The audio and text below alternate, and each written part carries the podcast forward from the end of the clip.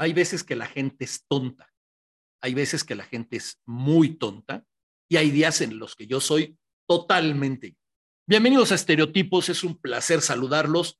Eh, curiosamente, no sé si decirles que los estoy saludando tarde o que los estoy saludando temprano a los que nos están viendo en vivo, porque el programa generalmente es a las 8 de la noche, todos ustedes lo saben, pero el tarado de mí en la promoción que hicimos y todo eso se me ocurrió poner siete y media, entonces para algunos efectos estoy entrando 20 minutos tarde y para otros efectos estoy empezando 10 minutos antes.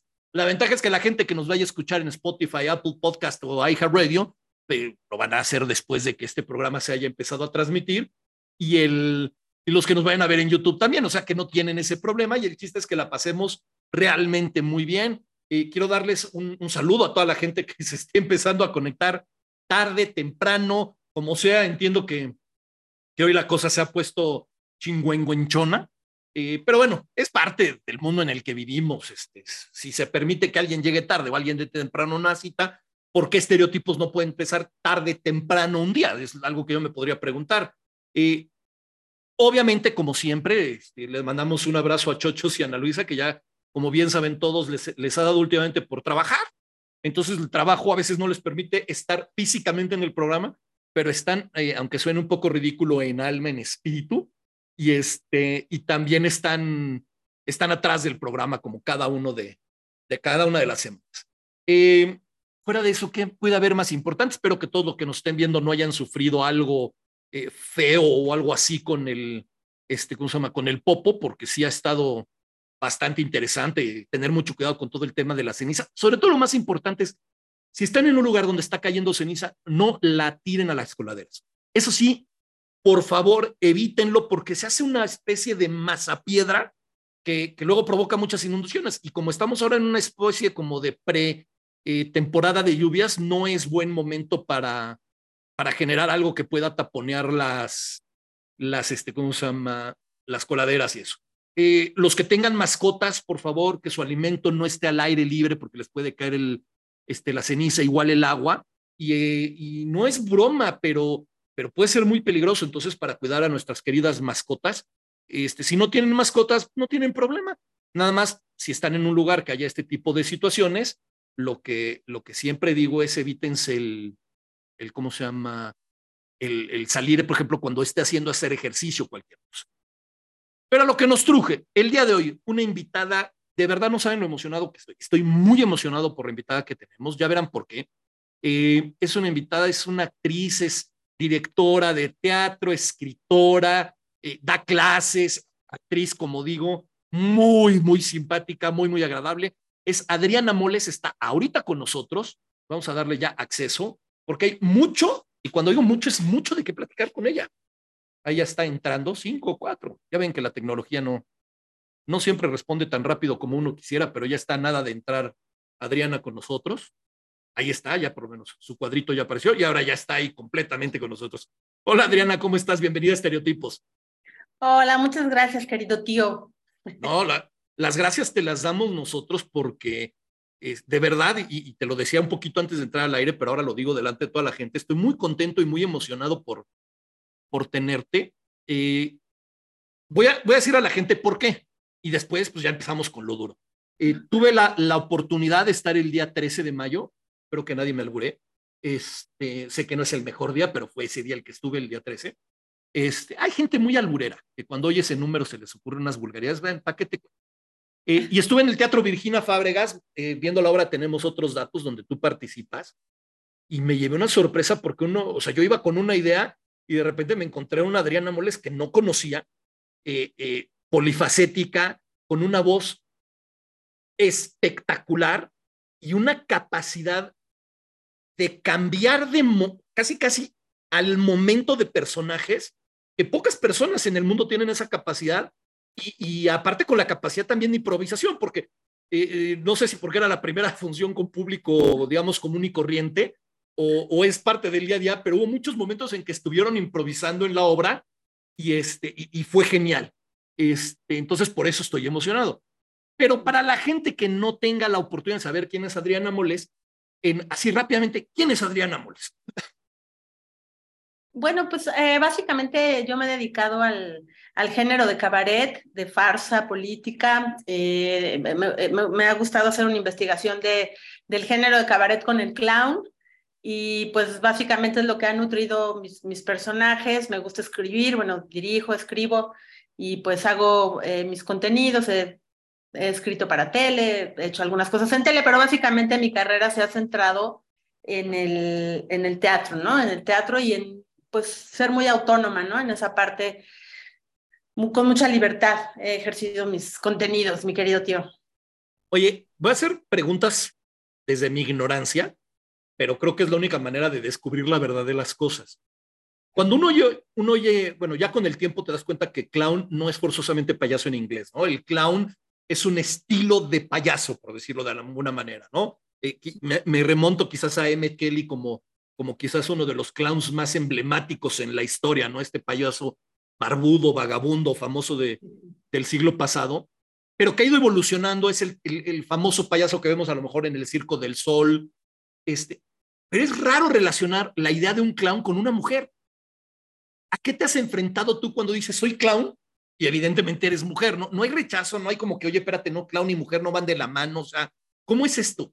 Pues ya ha habido uh, mucho camino andado, ¿no? O sea, que hemos, eh, hemos emprendido muchas mujeres que, que, nos gusta el arte del clown y pues ahí eh, actualmente ya es realmente algo mucho más común y mucho más aceptado. Todavía hay quien sigue pues eh, relacionando al, al, clown con el payaso y con, solamente con, con, los hombres y todo, pero bueno, yo creo que hemos hecho camino muchas de las payasas que, que justamente nos hemos cuestionado sobre cómo es el humor femenino, cómo es el, eh, eh, cómo es el clown femenino, cómo las diferencias que realmente puede tener y pues cómo lo hemos ejercido, ¿no? En mi caso, te digo, yo lo he relacionado mucho a mis personajes de, de cabaret y en mi caso, pues los, o sea, como que han tenido una, eh, un territorio común en, en el excéntrico, en, en, el grotesco. Entonces, pues ahí es donde yo los he, donde los he situado, ¿no? Y he tomado un poco también del bufón y una serie de cosas. O sea, realmente yo pues me he ido llegando de muchas herramientas de maestros fantásticos que he tenido en la vida, que estoy muy afortunada por haberlos tenido y que pues me llevaron por, por buen camino y que fueron muy, contemporáneos y muy vanguardistas y que hoy, en este 2023, pues me permiten hacer esta síntesis eh, en estos personajes y que pues, les dan una riqueza, una vida y un aire que, que con otros métodos pues no tendrían, ¿no? Y déjame, déjame presumirle a la gente, porque luego, ah, por ejemplo, en el programa hemos tenido, y hace rato hablábamos de que tenemos como amigo común Andrés Aguilar, y Andrés nos contó. para él. Sí, sí, sí, lugar a duda. Y nos contó, bueno, todo su, su periplo para, para estudiar clown, este, porque aparte el de un día para otro dijo, me voy a hacer, estaba estudiando una carrera y de repente dijo, me voy de payaso, ¿no? como que dice, espérame tantito, o sea, piensas payaso y dices, ya lo veo dando malabares en una esquina este, con dos globos en las pompas, a ver qué le da, ¿no? Eh, y, y, luego también la gente tenemos, por no saber, eh, sí la idea, ¿no? De que, pues, qué tanto tienes que estudiar para payaso, ¿no? Pero déjame decirle a la gente que tú estudiaste en la, en, en la Escuela de Clown de Barcelona y has tenido maestros como Tito Vasconcelos y Ricardo Nikolayevsky, o sea, no es, no es me puse a hacerle de payaso viendo tres programas de tele chistositos y a ver qué se me ocurre y y aprendí a hacer malabares por mi cuenta. O sea, realmente hay toda una escuela fundamentada, y no me refiero solo a la escuela de Barcelona, sino a, a, a, a lo que el clown refiere, que va más allá del típico payaso, ¿no? Este, y muchas de las cosas, y esta es la pregunta donde quiero llegar, muchas de las del payaso tradicional se basa en muchos estereotipos. Sí. Y el humor, desde, podemos decir, desde qué es humor, hasta mediados de la década de, de este siglo, de, de, la pasada, este, a la mujer estaba estereotipada en, en, en, una, en una cajita, ¿no? Y de repente, y no quiero meterme al tema de la liberación, pero sí quitar tabús, no meterte con ciertos... ¿Cómo irrumpes en, es, en, en, Porque tú empiezas a estudiar cuando existe ese estereotipo y ahora estás en donde ya no se deben de, de atacar y ese tipo de cosas. Mira, yo creo que también, o sea, en mi caso, pues he sido súper, súper, súper autodidacta. Entonces, realmente, pues yo, así como Andrés, yo también estudié una carrera, ¿no? O sea, yo, yo estudié Derecho antes de todo. Muy relacionadas. Sí, pues fíjate que aunque no lo creas, sí, realmente sí. O sea, de hecho, pues este, es increíble la cantidad de, de vocablos que comparte el teatro con, con el derecho, ¿no? Es, es impresionante. Yo tengo, yo tengo una investigación de teatro y, y derecho, teatro y justicia. Entonces, bueno, wow. Sí, es que de verdad, porque todo nace, en, o sea, en todas las formas ritualistas griegas, luego se van todo, o sea, todo el procedimiento que conocemos hoy en día en, en los juzgados, en los tribunales, en el sistema romano-germánico, que es el que tenemos en, México eh, y América Latina y en, bueno... Pues, Occidente, ¿no? Este, en general, ¿no? ajá, bueno, en fin, romano-germánico, como su nombre lo indica. Todas esas fórmulas de procesales, las que hacemos para los procesos, son, este, son fórmulas teatrales son fórmulas teatrales, eh, ajá, y entonces toda la, la, actuación, así se llaman, o sea, todo lo, lo que compone un expediente pues son las actuaciones. Y el actor de un juicio, pues es el actor, y la máscara es la persona, en fin, bueno, ya, ya otro día hablamos de eso porque sí es bien, bien interesante. Claro. Ese es pues parte de un conocimiento universal. Yo creo que no, no se necesita ser abogado ni nada para interesarse en esto, ¿no? En el teatro y derecho. Pero bueno, a lo que voy es a que yo fui muy, muy, muy autodidacta y, y entonces eh, realmente para mí el, el humor y la forma de, de, hacer bromas, chistes y todo ese rollo, para mí siempre fue un una especie de refugio, una especie de, de metodología de filosofía para la vida. Entonces, cuando yo realmente eh, pues me encuentro con estos magníficos maestros, ¿no? Que, que me ayudan a, a, dar a luz la artista que yo soy eh, y a ver un artista en mí, pues realmente, o sea, yo de alguna forma, yo ya tenía una relación muy profunda con, con la comedia, ¿no? Y ya era para mí, era un, una tablita de salvación de, de, de, todos los problemas, de todas las, este, las situaciones difíciles que yo vivía en mi vida o que o, o, de la represión que podía llegar a haber en casa o en la sociedad o, o, los, o los problemas familiares, lo que sea, yo siempre me refugié en el humor, siempre, o sea, para mí ha sido una, una constante, ¿no? Entonces, pues afortunadamente cuando llego con ellos, pues yo ya tenía este camino y ellos me, me ayudaron a irme orientando y pues, eh, pues aunque no lo creas, fantásticamente, pues el cabaret, por ejemplo, con Carl Valentin nos brinda ya una relación con comediantes mujeres de otro nivel que era muy diferente a lo que normalmente, como dices, estos estereotipos, y ya, ya escapaba de, de ahí, ¿no? Y el cabaret por sí mismo, pues eh, el cabaret como yo lo, lo, cuando te digo cabaret en este momento me refiero a, a pues al, al, al, cabaret alemán, ¿no? O sea que... O sea, no, no nada más al, a, a, la stripper, por decirlo de alguna manera, ¿no? no Sino nada, no. más a la, a la actuación, a un buen número musical, al humor, la interacción, sí, sí. Sí, como dice Tito Vasconcelos, el cabaret no, no es un género, o sea, bueno, no solo es un género, sino es un ambiente, ¿no? Como él lo dice, donde pueden pasar muchas cosas porque es un ambiente de libertad, es un ambiente de, eh, de, de, diversidad, de, de, frontera, donde pasan muchas cosas. Pero bueno, entonces, eh, este, pues eso, entonces la, la, verdad es que yo, yo tuve maestros de verdad tan contemporáneos, tan avanzados, que yo ya no me, ya no me, me topé, digamos, con algunos de esas problemáticas que, que sí vivían otras compañeras o que, sino que realmente para mí, pues, este, pues el, el ir teniendo esos, esos magníficos referentes, estos maestros tan, pues tan avanzados y maestras, ¿no? Ya en el caso de, de, de la escuela de clown, pues, pues yo para mí fue, fue, fue un paraíso, ¿no? Realmente encontrar más bien que había plena libertad en estos géneros, más que encontrar una limitante. Y, y pues como, como sí tengo el, el, orgullo de decir que, que me dediqué de una me he dedicado de una manera muy honesta, entonces siempre encontré, salvo algunos honrosas excepciones de las cuales ya hablaremos, pero siempre encontré mucha libertad en, en los ambientes donde yo me, me, me, desempeñé, ¿no? Entonces, pues, eh, pues he sido muy afortunada, la verdad, querido tío, porque pues yo logré entender que también esas cosas, la libertad pues está como que adentro, ¿no?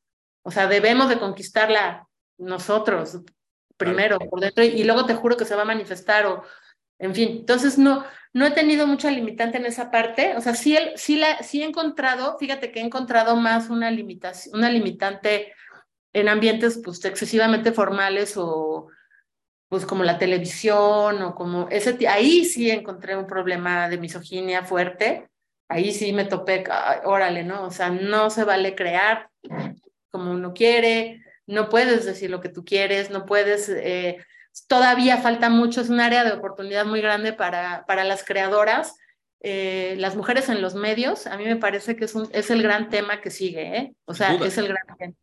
Sí, sin duda, yo estoy de acuerdo, sobre todo porque ahorita que te, que te oigo hablar, eh, tú te has movido, como dices, en el ambiente de cabaret, entendamos este cabaret, el alemán, como, como bien pones de ejemplo, para que la gente no se vaya a otro tipo de cabaret. Es nuestra acepción. Ajá. Eh, y obviamente el teatro. Y creo que el teatro tiene una maravilla, y más en el teatro de comedia, eh, que es, tú dices un chiste en el teatro y sabes si funciona o no funciona, igual en el cabaret. Y en el cabaret además tienes la, la, la situación de que va a haber una interacción con el público. En la televisión, pues igual y funciona, te enterarás algún día si alguien te dice, ay, te vi, estuviste muy chistoso, no, me gustó el chiste. Pero en el otro es, es vivo, es algo vivo. Incluso voy a decir algo, me voy a sentir ahorita, me voy a querer como la mamá de los pollitos. Pero ahí, ahí no me acuerdo exactamente qué comentas en, en, al principio de la obra, de, de, tenemos otros datos, y yo me reí mucho y aparte tengo una risa muy escandalosa. Y en eso te volteaste hacia mí y me hiciste así como de, estoy bien, ¿no?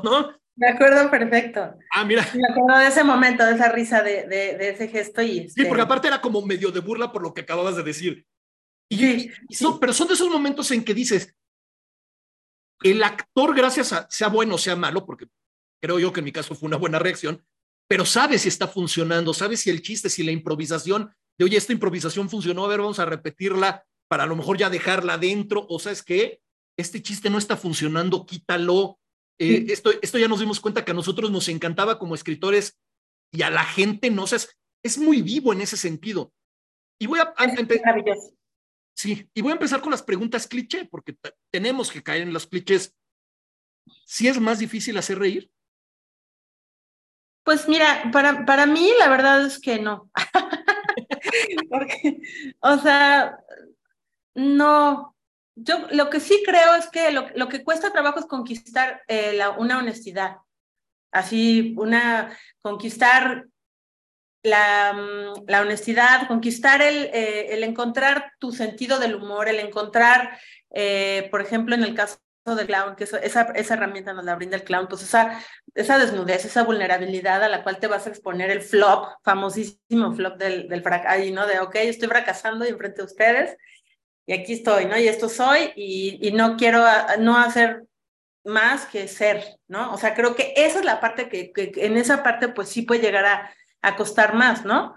Pero también creo que, que si aplicas eso mismo para la, las otras emociones, o sea, si tú dices, bueno, voy a mostrar realmente mi dolor, ¿verdad? Voy a mostrar mi, mi melancolía pura, ¿no? O sea, todas esas cosas o sea, son, son igual. Yo creo que aquí el tema es, es qué tan honestos eh, somos, ¿no? Y eso sí es difícil en general, pero, pero no, yo creo que, o sea, lo de hacer reír, bueno, a mí se me da porque pues es que lo que yo he venido haciendo claro. en tanto tiempo y me encanta hacer reír, me encanta esa energía y me encanta, eh, para mí, yo creo que la gente quiere mucho reírse, o sea, tiene, tiene muchas ganas de reírse, o sea, tiene, necesita muchísimo el, el recurso de la risa y, y yo creo que no, o sea, que mientras, mientras el público te vea honesto, te vea como fresco, mientras no lo ofendas, obviamente, ¿no? Porque hay mucha gente que sale a, o sea, pues sí, claro, si, si, para, si tu sentido del humor va a ser ir a ofender al, al, al público, pues mucha suerte, ¿no? O sea, igual, igual va a haber quien se ría de nervios, pero lo estás traumando, ¿no?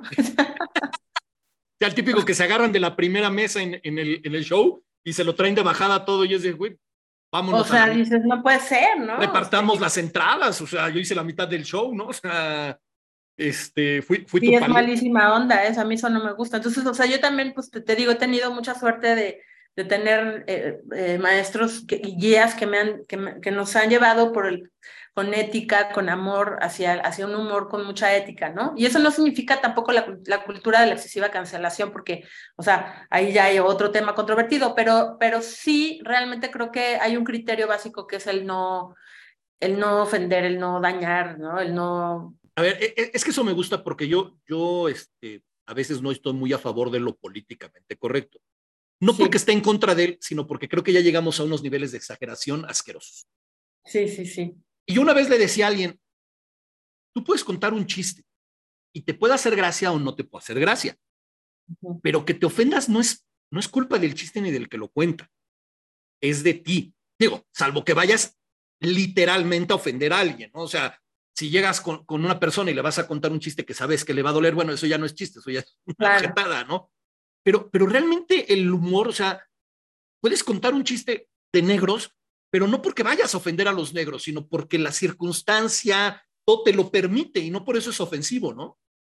Sí, pues depende, ¿no? Depende. Bueno, dicen que por ahí, por ejemplo, si tú perteneces como a la, o sea, como a la comunidad de la cual vas a hablar, pues entonces puedes hacerlo, ¿no? O si estás como adoleciendo, va a ser una autocrítica. O sea, también el chiste es que pases por la autocrítica, ¿no? Tú también, como para que realmente no resulte meramente ofensivo y pues, o sea, la construcción del humor pues es una cuestión también muy social y pues actualmente, desde luego, ¿no? O sea, se ha avanzado en muchos derechos y, y pues bueno, el humor es, eh, ha sufrido sus, pues, sus transformaciones, ¿no? O sea, yo creo que, o la, o la, o la forma del humor que a mí me gusta, o sea, por ejemplo, en el, en el tema político, pues a mí me gusta mucho criticar, por supuesto, los excesos del poder, ¿no? O sea, esa parte sí no tengo ninguna culpa ni ningún empacho en hacerlo, ni nada, o sea, o sea, me encanta ser lo más cruel posible. En esa parte sí no tengo concesiones, ¿no? Obviamente, pero bueno, no te vas a reír de un grupo vulnerable por sí, por sí, por... Claro. Sí, sí, o sea, no, no, no vas a agarrar y decir, ay, me voy a burlar de los que tienen tal discapacidad y voy a hacer todo un show sobre eso, ¿no? O sea, eso sí ya es, ya incluso es fácil, ¿no? ¿no? Claro, entonces, bueno, pues en esa parte, este, pues sí, ahorita hay mucho que discutir y mucho que cambiar y todo, pero yo creo que también explorar como, como el humor, que eso es lo, a lo que me ha ayudado mucho también el clown, ¿no? O sea, como que explorar eh, esta parte del humor en la cual es, era, ¿cómo te diré? Está más allá también del constructo social o cultural, ¿no? Y que se basa más en el cuerpo y que se basa más en pues en la risa arcaica, ¿no? Por así decirlo, que, que va más allá de las ideas, o sea, que tú dices, pues yo no conozco a Claudia Sheinbaum, pero esa señora que está ahí, o sea, me está dando risa lo que está haciendo porque finalmente, o sea, su postura, sus, sus gestos, o sea, yo, yo puedo reconocer un, un, millón de cosas más en esa, en esa construcción de personaje, además de esa política, ¿no? O sea, claro, o sea si, si conozco la política, además, entonces ya lo llevo más allá. Ah, claro, ¿no? Pero el chiste es como que lograr, pues, basarte en arquetipos, ¿no? Que es lo que, lo que básicamente a lo que apostamos, yo creo, como, eh, pues, como creadores de, de, personajes de comedia, es más, más que estereotipos, ahora sí que como, sin, sin ofender a tu programa. No, no te preocupes, no te preocupes. Al contrario, para eso está el nombre, para hacerlo triste. Vamos a hacer otro programa que se llame arquetipos.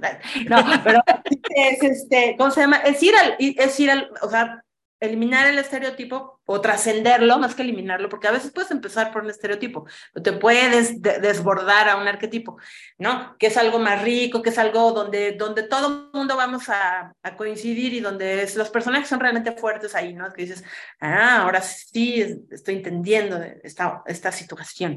Qué interesante lo que comentas, este, Voy, porque aparte el chiste también es invitar a toda la gente que nos está viendo ahorita en vivo y a los que nos van a ver después en YouTube y a los que nos van a escuchar en Spotify y en Apple Podcast y en iHeartRadio, que vayan a ver la obra, ¿no? Porque si no, pues qué chiste, ¿no?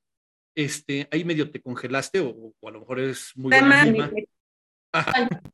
Te congelaste tú.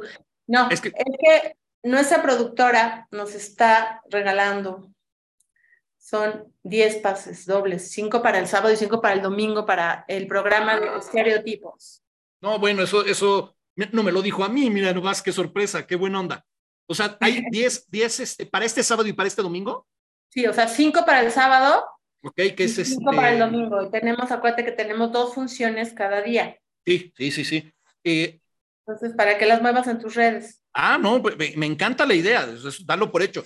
Y, y, le voy a contar a la gente, este, obviamente nunca voy a destripar la obra, eh, aunque podría, o sea, lo digo en el mejor sentido de la palabra, sí. porque el chiste es vivirla.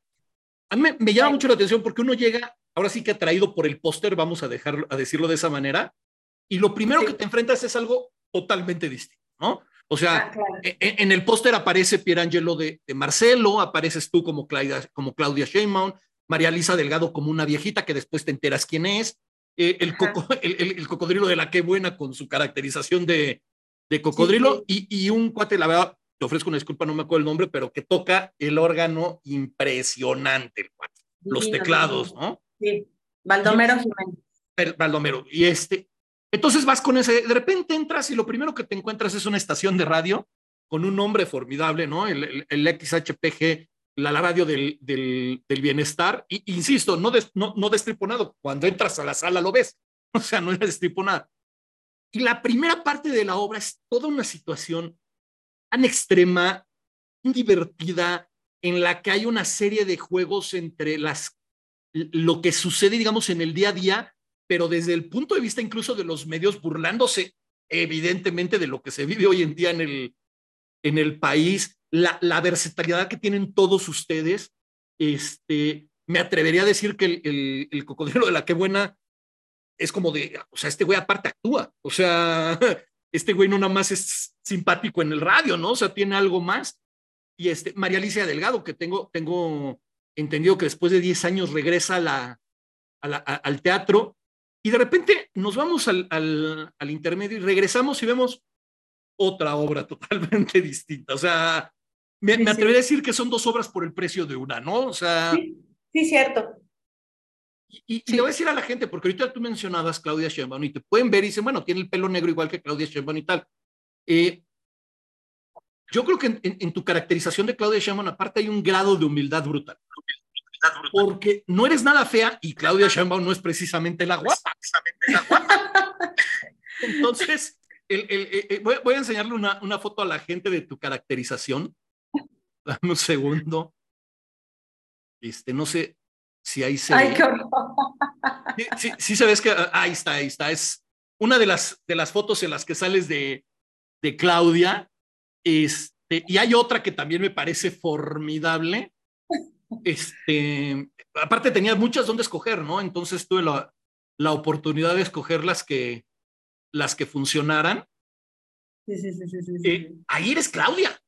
De verdad, ahí eres Claudia. O sea, digo, y lo digo con respeto, de verdad, porque no es así como de del piropo más grande que te pueda hacer alguien, ¿no? No, no es, no, horrible cuando me reclutaron para la obra, o sea, cuando me vio Pierre en, en, este, en los pasillos de Televisa, bueno, me empezaron a ver la gente, o sea, de repente, yo estaba en un personaje donde tenía el pelo recogido, ¿no?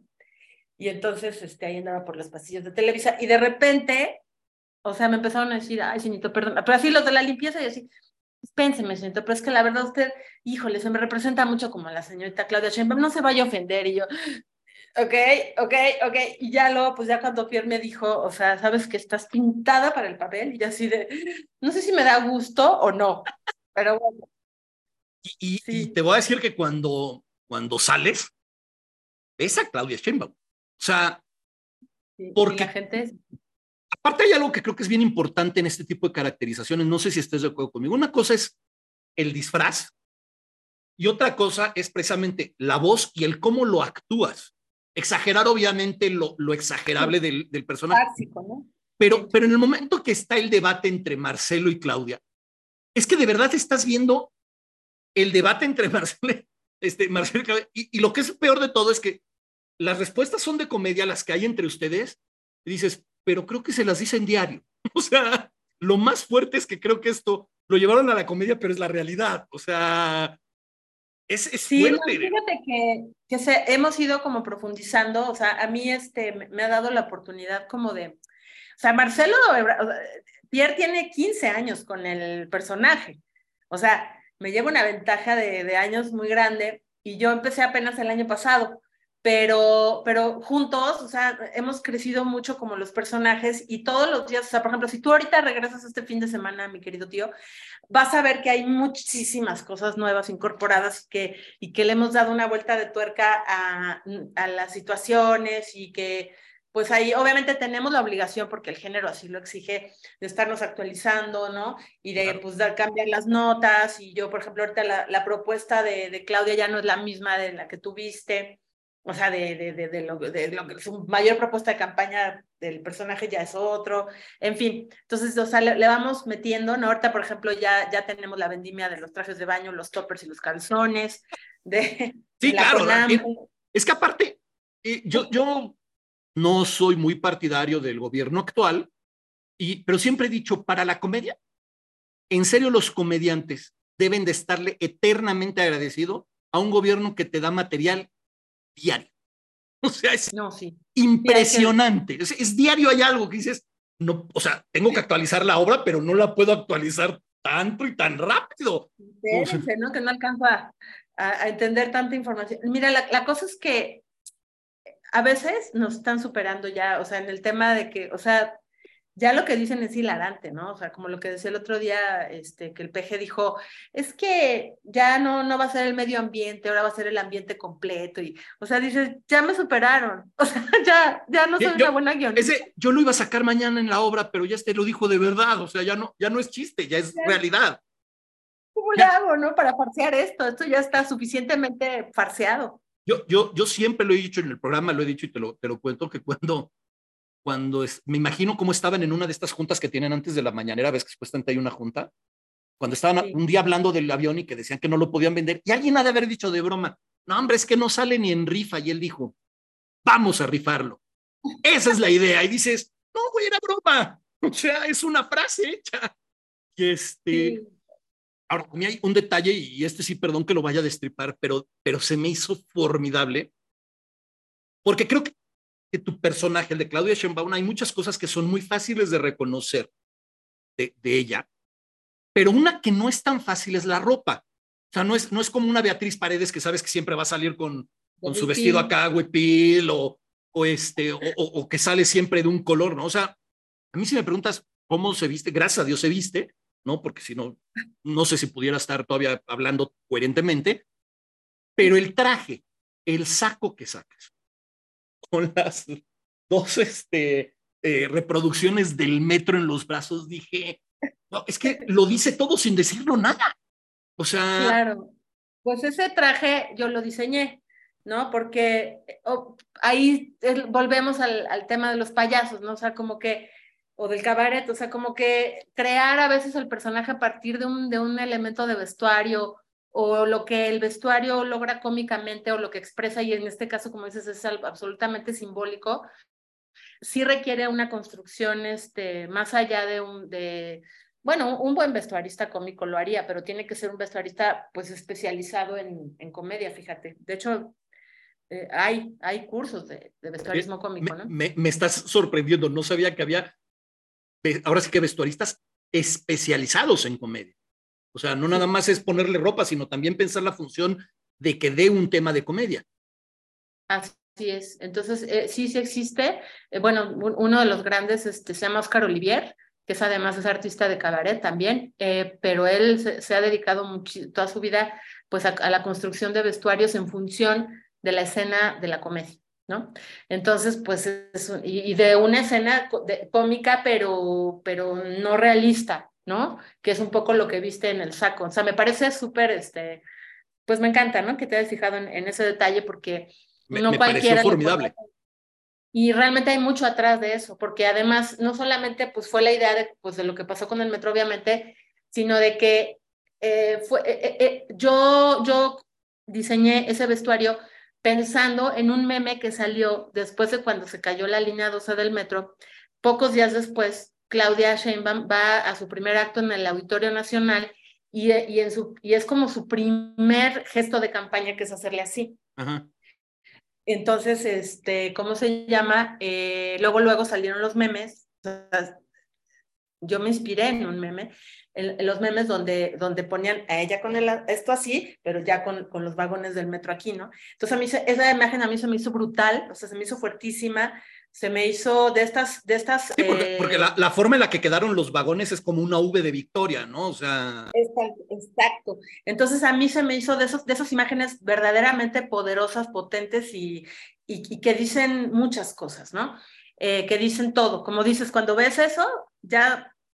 O sea, ya entendiste de dos millones de cosas, porque es, es, un símbolo. No, no le quiero quitar mérito, como dices, eh, el personaje de, de, de Marcelo Pierre lo viene haciendo desde que él era jefe de, de, gobierno, ¿no? O sea, y ha ido creciendo con él, ¿no? O sea, así como Marcelo claro. se ha ido avejentando, él ha ido avejentando el personaje.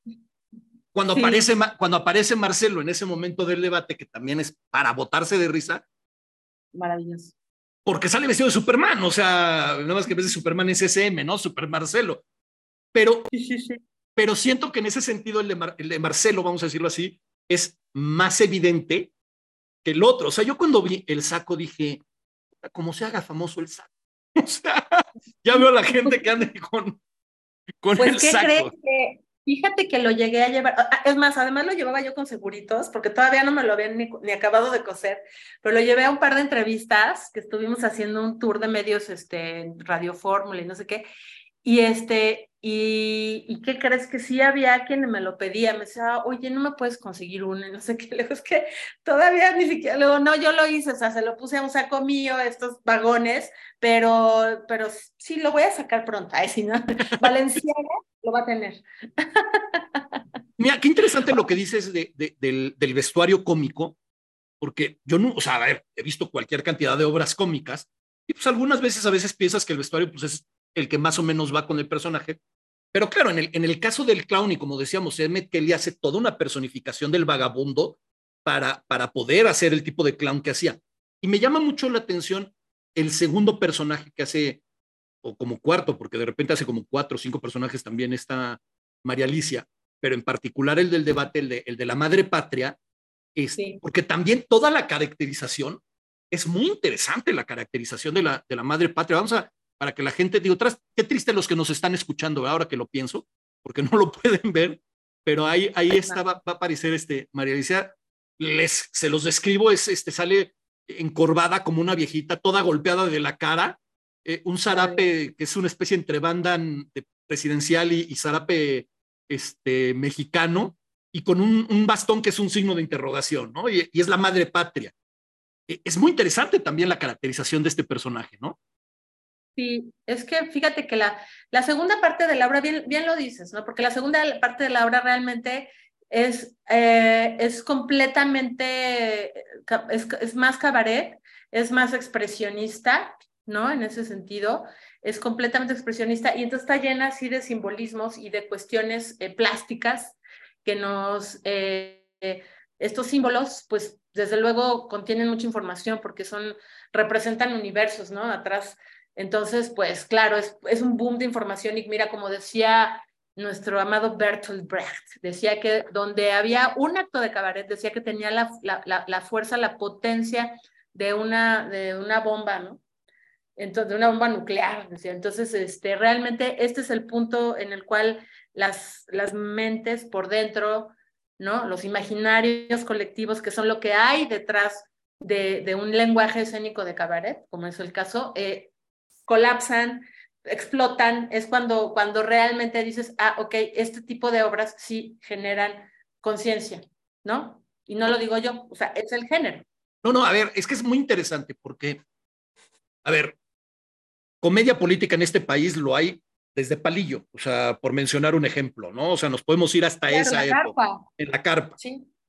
sí. Eh, y luego a lo mejor, precisamente con la llegada de Fox, que como que se abrió un poco más hacia los medios, los programas estos de, la parodia en, en, la que salían este, precisamente parodiando a los, a los personajes políticos. Pero yo creo que algo que tiene la obra, y por eso vale la pena que la gente la vaya a ver, es que además, además es interactiva. O sea, hay un momento interactivo y eso hace que al ser interactivo ya no seas un mero espectador, ¿no? O sea, ya eh, eh, al chiste lo quieras hasta, si me permites el término, analizarlo un poquito más, ver un poco más a fondo lo que se está diciendo, porque sabes que de una manera u otra en algún momento vas a intervenir como público, ¿no? Y eso me parece Claro. muy, muy interesante. O sea, toda, toda la parte de los atriles que traen el- la- las corcholatas en, en el, en el frente, las corcholatas que le dan al público para que vote. O sea, todo, todo, todo esto me gustó mucho y por eso digo que yo, yo digo que son dos obras muy divertidas las dos, este, en donde le exige al, al, público. Es una obra que, sin ser elitista, sin ser acá de, ah, es que es la que escribieron para que luego la estudien en la Universidad de París, de no sé qué, de, no, no, pero tienes que echarle ganitas. O sea, como público, tienes que decir, más allá del chiste fácil, porque hay cosas que son chiste fácil como en todas y que son bienvenidos, hay unos que son extra. A ver, no voy a, no voy a decirle, pero a mí en el momento cuando dijo, eh, aparece en escena, no os voy a decir así, aparece María Alicia y dice, ¿dónde está el puto helicóptero? Dije, es una joya. O sea, todo lo que hay en torno, porque dije, no me sorprendería que pasaría. o sea, si esto pasara en la vida real, sí se llegaría hasta esa consecuencia que están representando ahorita. O sea, ya vivimos en un, en un surrealismo tan, tan, tan fársico que, que mañana, lo que hoy es comedia, mañana es realidad. Totalmente. Sí, sí, sí. Sí, no, pues este, la verdad es que, pues yo creo que la, la, obra tiene ese, ese acierto y esa riqueza, ¿no? De tener, diferentes, como dices, diferentes hilos de estilos, de formas de, de, humor y mucha libertad, ¿no? Que, que, nos dimos Pierre y yo para escribirla y pues es el resultado. Y para actuarla, porque... Bueno, y nos la seguimos dando para actuar exactamente, porque realmente justo lo que dices, ¿no? De que se vuelva interactivo, de que la gente eh, pues participe activamente y que pueda cambiar el resultado del final de la obra, ¿no? O sea, que sabe que... Eso es formidable. Eso está bueno, porque dices, bueno, si, si votan por uno, si votan por otro, o el otro día, por ejemplo, nos sorprendieron muchísimo porque votaron, o sea, todos voltearon primero por, por Marcelo, que ya venía pasando. Entonces dije, bueno, lo de siempre, ¿no? Y ahora, ¿quién vota por Claudita? Y, y, todos voltearon su corcholata y casi todos volvieron a votar por mí también. Entonces votaron por las dos corcholatas, que eso sí fue un, cambio, ¿eh? Fue un cambio completamente cualitativo en la hora porque pues no lo esperábamos, o sea, ay, órale, ¿Y ahora qué hacemos? ¿Ahora qué hacemos? Exactamente. Entonces el Coco, de la que buena, que es muy, muy hábil y muy inteligente, dijo, ahorita, pues saben que se anulan las, las boletas dobles y no sé qué, y, y, bueno, pero realmente a mí, por ejemplo, es, es de los momentos que yo siento que hicieron, que hicieron crecer y cambiar mucho a mi personaje, porque, o sea, yo dije, ¿en qué momento les, les, di, les generé simpatía y ternura o qué pedo? O sea, ay, perdón. No, está bien, o sea, sí, sí.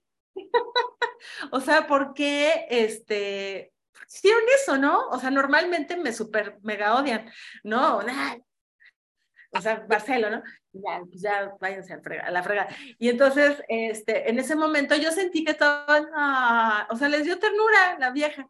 Y, y, yo dije, ok, entonces ya, y yo sé que hice algo que, que les dio ternura, o sea, yo, yo, yo sé que cambié algo, o sea, ubico perfecto el, el cambio que hice en, mi, en, en, en, el personaje y en qué momento les dio, entonces dije, ah, ya los voy a, ahora los voy a manipular por ahí.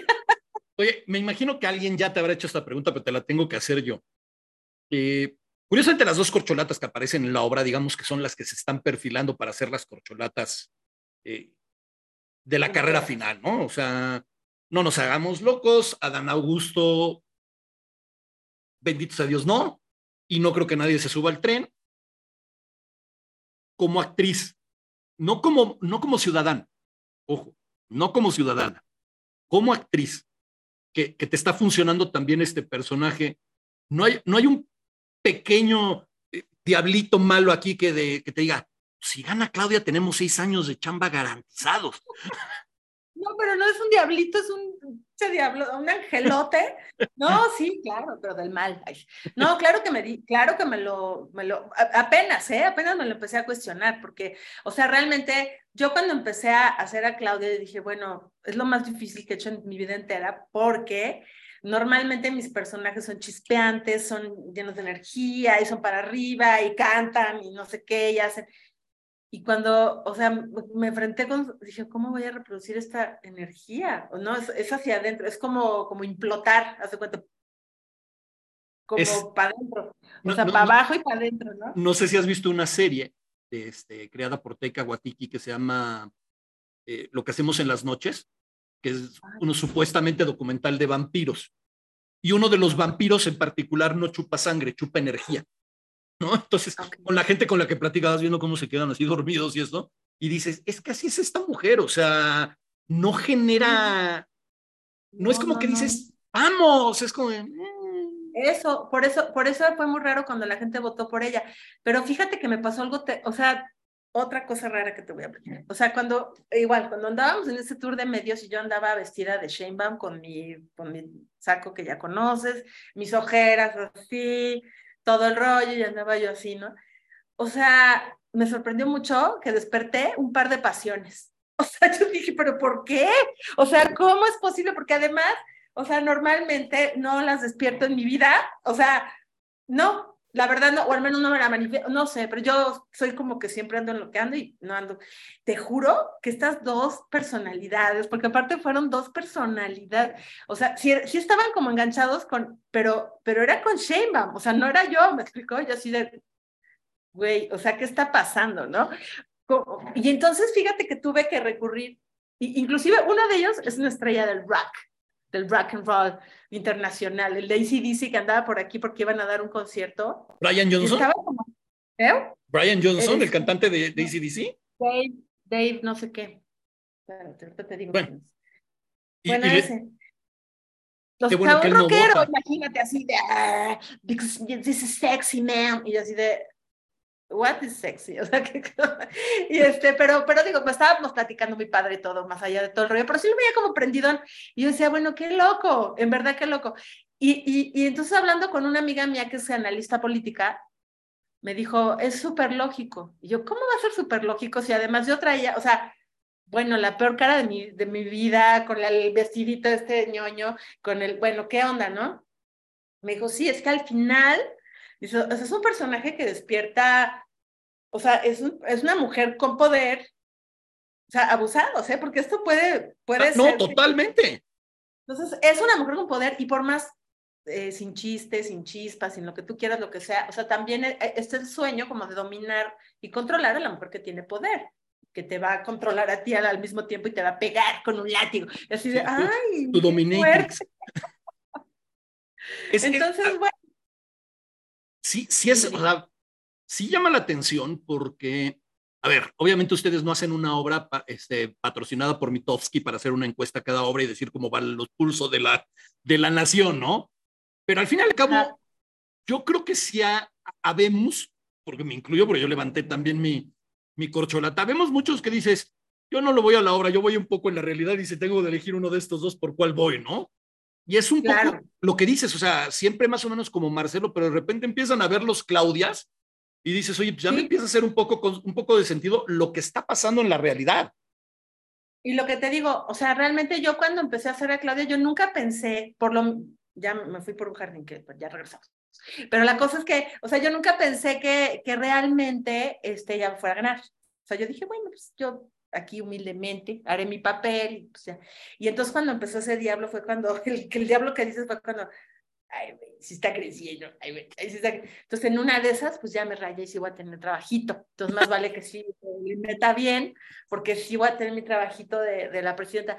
Pero también por otro lado empezó, bueno, te voy a decir otra cosa rarísima que me pasó. Tuve un sueño que fue para mí una pesadilla, ¿eh? Una pesadilla horrible. Un sueño así que soñé que Claudia Sheinbaum era divina, y que hablaba conmigo así, buenísima onda, y me invitaba a su casa, y me enseñaba a sus hijos, pero fue toda la noche, yo dije, yo creo que esta señora está haciendo brujería, neta.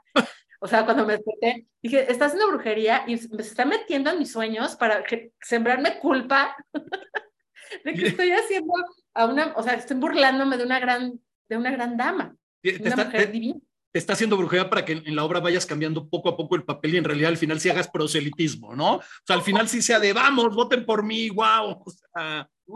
y, luego dices también, o sea, también te viene la paranoia, ¿no? De decir, vaya a ser, ¿verdad? Que se moleste, que se moleste mucho, vaya a ser, y que este, pues por ahí aparezca alguien de la Guardia Nacional o una situación. Una, una moto que me quiera robar la bolsa y se vaya con algo más. Sí, sí, no, a ver. Era lo que te iba a decir. ¿Te ha tocado ya políticos en, en el teatro? Eh, sí, bueno, cuando yo trabajaba en. no, no, pero, pero ahorita con, con esta obra. No nos tocó.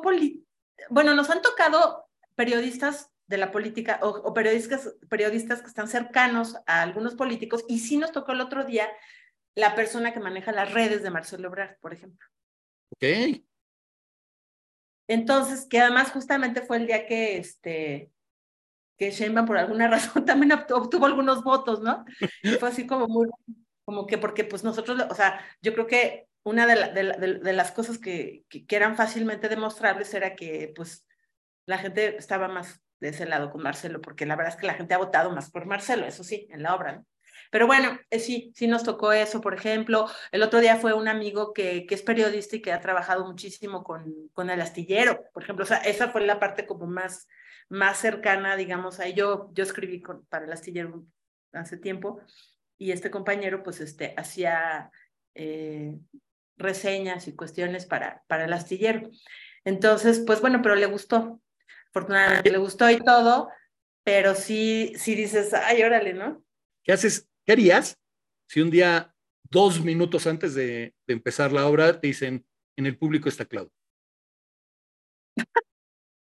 pues haría lo mismo, la verdad, o sea, creo que lo haría con, pues sí, aquí, yo, definitivamente habría cosas que se modificarían, pero no, no, no desde mi mente, sino, o sea, desde mi energía, porque sinceramente, como bien lo, lo, lo has observado, este tipo de género que rompe la cuarta pared y en el cual no es lo mismo que esté el tío sentado a que esté otra persona. O sea, cada, cada, cada público nos da una retroalimentación inmediata, instantánea y en el acto que te hace cambiar. Al menos eh, a mí me, me, ocurre, ¿no? O sea, yo sí soy como súper así de la física cuántica en ese momento porque soy, o sea, mi público pues es el observador y modifica completamente Totalmente. lo que está. Incluso el famoso principio de incertidumbre, eso es lo que, lo que dice, que cuando tú analizas un fenómeno, el hecho de observarlo ya modifica el fenómeno en sí, ¿no? Entonces, en una obra también influye, o sea. Totalmente. Pero fíjate que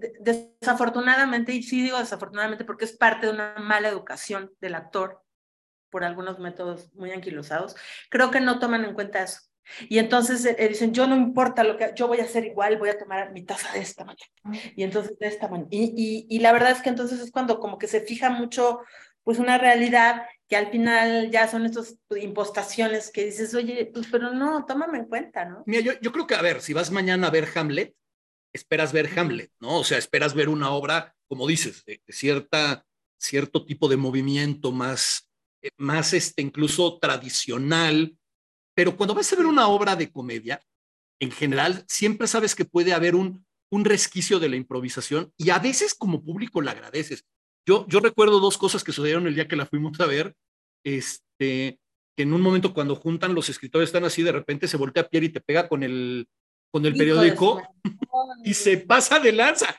Y hasta, hasta el coco se lo dice como de, oye, güey, te pasas. Y ese, güey, no, no está, esto no estaba escrito. O sea, se ve que no estaba escrito. No, no. No, no Pero, estuvo nada escrito y luego se le, o sea, sí, ese, ese, me acuerdo perfecto de ese también, ¿no? No fue, fue mítico. Y ahora ya se le, ya lo quiere fijar, pero siempre lo da diferente, y pero siempre se pasa. Entonces está buenísimo. Fíjate que, o sea, tú puedes hacer el mismo gesto y puede ser muy formal y puede ser muy todo, pero realmente, y aunque, aunque no se rompa la cuarta pared en ese estilo, porque es un drama, una tragicomedia, lo que tú quieras, pero realmente, este, o sea, el, el, el, observador es que va a afectar lo que está viendo. O sea, no, no, es que ni siquiera nos lo planteemos. O sea, yo creo que ocurre de todo. Claro, obviamente en este tipo de género, pues te das la libertad de realmente poder, poder actuar y, y reaccionar ante, ese, ante esa mirada que te da el... A mí me da mucha risa dentro de estas improvisaciones este, cuando sale, están en la parte de la radio y que, y que interrumpe varias veces María Alicia con las últimas noticias, que sale... Ah, la extra, con el, la extra. Ajá, con la extra, la extra, y que luego sale por atrás otra vez, y que en una de esas vuelve a salir la extra y todos vuelven como de qué, y dice, no, esa sí fue mamada mía. o sea... Sí, esa, esa, esa, ya fue una licencia de ella, ¿no? Sí, sí, pero... Ya. Pero ¿sabes? A mí, por lo menos como público, lo que me hace ver son dos cosas. Uno, la buena relación que hay en, entre los actores porque el que tú improvisas así, de alguna manera estás rompiendo un pie, una entrada, eh, a lo mejor un gag que estás a nada de meter y de repente entra el, el, el otro y es de, ya no lo puedo meter igual, o sea, entonces que haya esa, eh, esa buena vibra al final también la proyecta, ¿no? Y, y la sí. otra, y la otra es, precisamente es eso, es, es una obra viva, es una obra que, que lo, lo decías tú ahorita, o sea, Ana Gabriela les regaló, les, así les puso en bandeja de plata lo de los calzones y los topperware. Un sketch nuevo, sí, que, que lo metemos al, ahora al principio, un pedacito de eso y pues ya estamos jugando con ese rollo. Yo llevo, llevo tal cual la vendimia, o sea, la llevo. Entonces, este, pues está padrísimo y pues sí, como dices, siempre nos están dando material nuevo y bueno, ahora todo lo que está pasando en la corte, que quieren ya desaparecer al, o sea, que, que los jueces y los magistrados los elijan pues ya casi casi a mano alzada. No, es en serio. Entonces, bueno, pero de ahí ya te vas como al extremo para poder lograr la comedia, ¿no? Que... también, también ustedes un día van a tener que hablar con, con los políticos y decir, oigan, la obra es sábados y domingos, neto, denos chance de adaptar, porque no podemos estar trabajando diario, diario, diario, diario, diario para adaptarlo. O sea, de una, de una semana a la otra no puede ser una obra totalmente nueva. Exacto, exacto. Me, me, me, me gusta mucho de, de, de, una de las cosas que te vi hacer en la obra, que no te voy a pedir que lo hagas ahorita porque no soy un criminal, pero me impresionó y lo digo de verdad, la maravillosa voz que tienes. Porque cantas muy bien, o sea, porque hay, hay cancioncitas que dices, ah, pues es que esa la canto hasta yo que, bueno, no toco ni la puerta bien, o sea, pero, pero tú hay momentos en que cantas muy, muy bien y creo que aprovechas muy bien esa capacidad que tienes en la obra para, para lucirte, de verdad, o sea, lo digo en el mejor sentido de la palabra, pero no abusan de eso. O sea, no es como de, ah, yo canto bien y ahora la, la mitad de la obra va a ser musical, ¿no? O sea, creo que está muy bien dosificado también eso. Oh, sí, a mí me choca, o sea, es más una flojera total. O sea, yo de niña nunca me gustaron los musicales porque justo se me hacían muy pesados en esa parte. Ahora ya, ahora ya de grande y todo, pues ya los puedo disfrutar más y todo. Pero, eh, pues, vuelvo, vuelvo a, a, mis maestros estupendos, a Tito, que nos decía, por favor, no pongan las canciones completas, se lo suplico. O sea, es un mini beat y si, y si pueden tener un virtuosismo en ese mini beat, qué padre pero no se trata de, de, de, eso, ¿no? O sea, la obra puede ser súper musical y puede tener muchísima música, pero que realmente sea como eso, como salpimentar, como que, pues, sí, sí puedes cantar, o sea, yo tengo por regla eso, que en cabaret yo nunca, nunca he metido una canción completa, a menos de, o sea, es, es, ha sido rarísima la vez que he metido yo una canción completa y es porque realmente está diciendo todo lo que se tiene que decir y está sintetizando eh, mucha información, ¿no? Porque es lo que es lo que también nos enseñó Tito, ¿no? O sea, que si tú vas a meter una canción, es porque además, o sea, tiene que sintetizar eh, y tiene que, que, que, brindar un montón de información que, que, tendrías que hacer en dos escenas completas. Si lo pones en una canción, wow. Claro, ¿no? y eso es... Es, es como, por ejemplo, ahora cuando ves las adaptaciones de las películas de Disney que como andan súper creativos, dicen la que funcionó ahora la vamos a hacer con gente y ahora la vamos a, o, o, o, no con gente porque evidentemente el Rey León no es gente, pero una de sus mejores películas se les ocurrió echarla a perder, ¿no? O sea, y, y digo, yo no, no he visto La Sirenita ni pienso hacerlo, pero me, me, entero que aparte le meten más canciones y es como de, ¿por? O sea, ¿qué necesidad había? no sé si tuviste una película padrísima que a mí, bueno, de mis favoritas es, se llama Everyone Says I Love You que sí, es de, de, de, Woody Allen. De Woody Allen. Y es, no, y es no, genial. Es el musical. Retrata, no, retrata mi sentimiento con los musicales. O sea, es exactamente lo que, lo que estás diciendo, ¿no? O sea, es la parodia, la burla de, de, de la gratuidad y de, así de, de, los musicales que son súper obvios, ¿no? Uh -huh. Aquí a lo mejor la, la, la, las hordas de los políticamente correctos me pueden tratar de linchar, pero también estás hablando de un genio. O sea, no, o sea, yo cuando vi a César lo vio, el número musical en, en, el hospital, dije, este güey acaba de hacer, sin ser un experto en musicales, acaba de hacer uno de los mejores números musicales de la historia. Por, y, y, aparte con unas letras que van en a do con su tipo de humor, a do con la película. No, no, a ver, es, me atrevo a decir que sí es una, una genialidad. Estoy totalmente de acuerdo contigo. Me encanta esa película, o sea, de verdad, la, o sea, al margen de, de, de todo es una genialidad. Uh -huh. Totalmente. Y, y, tocas un tema que me, me gusta. Cuando, cuando hemos tenido invitados escritores, siempre les preguntamos qué es, no cuál es el mejor escritor, ¿no? Porque ya ves que todos siempre te van a decir, no, Gabriel García Borges, este, plano de tal, ¿no? Siempre les pregunto cuál es el que te gusta, cuál es el que te, te invita. Tuvimos eh, una vez a Federico Treger, este, un escritor, y le pregunté, ¿cuál es tu, tu escritor favorito? O sea, ¿qué te, y dice, yo no tengo escritores favoritos, tengo, me gustan los escritores que cuando leo me motivan a escribir. Ah, me gustó mucho, me gustó mucho porque, claro, o sea, a lo mejor hay un libro que no es nada así fuera del otro mundo, pero fue el que te prendió la... yo te preguntaría, ¿quiénes son esos referentes del humor universal? Porque no, no quiero de, dame los mejores de México los mejores del... No, no, no, o sea, los que tú digas, hay estos tres que yo no me los puedo perder, que son referente o, que me, han, me han marcado mucho. Pues mira, eh, te, te, hablaba hace, hace, rato de Carl Valentin. O sea, para mí Carl Valentin es un, es, es un ser, ya ni te digo, no sé qué sea, la verdad. O sea, es un ser que a mí me, me cambió completamente la manera de, de percibir el arte y el arte del humor y el arte de, o sea, hacia donde yo quiero ir todavía, ¿eh? Todavía quiero ir hacia allá, o todavía es donde yo quisiera vivir, ahí, en esa forma, en esa, en esa plasticidad, en esa manera maravillosa de, de criticar y de, o sea, porque él fue, pues, digamos, fue precursor, fue previo de, a Bertolt Brecht, fue previo al cabaret, pero, pero ya tenía mucho de, de, clown, ya tenía mucho de grotesco, ya tenía mucho de, y desde luego de cabaret. Entonces, me, parece además una expresión como muy, muy pura, muy única, ¿no? A mí él me fascina. Y de los actuales, pues me gusta muchísimo eh, Bill Murray, me encanta. Me encanta Bill Murray. Eh, y me gusta mucho, ay, ¿cómo se llama este? El de The Office. Steve Carell. Sí. O el, o el inglés, porque los dos son muy buenos.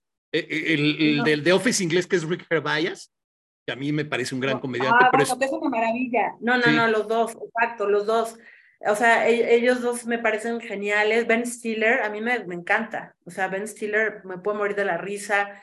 Este, o sea, tengo muchos. Es que la verdad te digo, realmente, pues si te dijera uno así, pues es para mí que se me venga a la mente, pues este señor, ¿no? Este maravilloso Carl Valentin. Pero, pero es que hay hay tantas. Qué bueno que haya mucho, ¿no? O sea, además lo que es que solo tengo que ver lo típico, lo típico, lo típico. Comentabas hace rato que, que, estabas, que, que, te enfrentaste a la televisión y la televisión es justo lo contrario del cabaret. O sea, si, si, si tienes que buscar la antípoda de cabaret, te van a decir, haz televisión, ¿no? O sea, es de, ya hiciste el gag, bueno, pero ahora, hijos, pero se equivocó acá, va de nuevo, y va de nuevo, y ahora, y, muchos con apuntador y todos traen apuntador, entonces pierdes a lo mejor frescura y esto. Eh, pero ¿te gustaría hacer un programa de televisión, por ejemplo, como Saturday Night Live?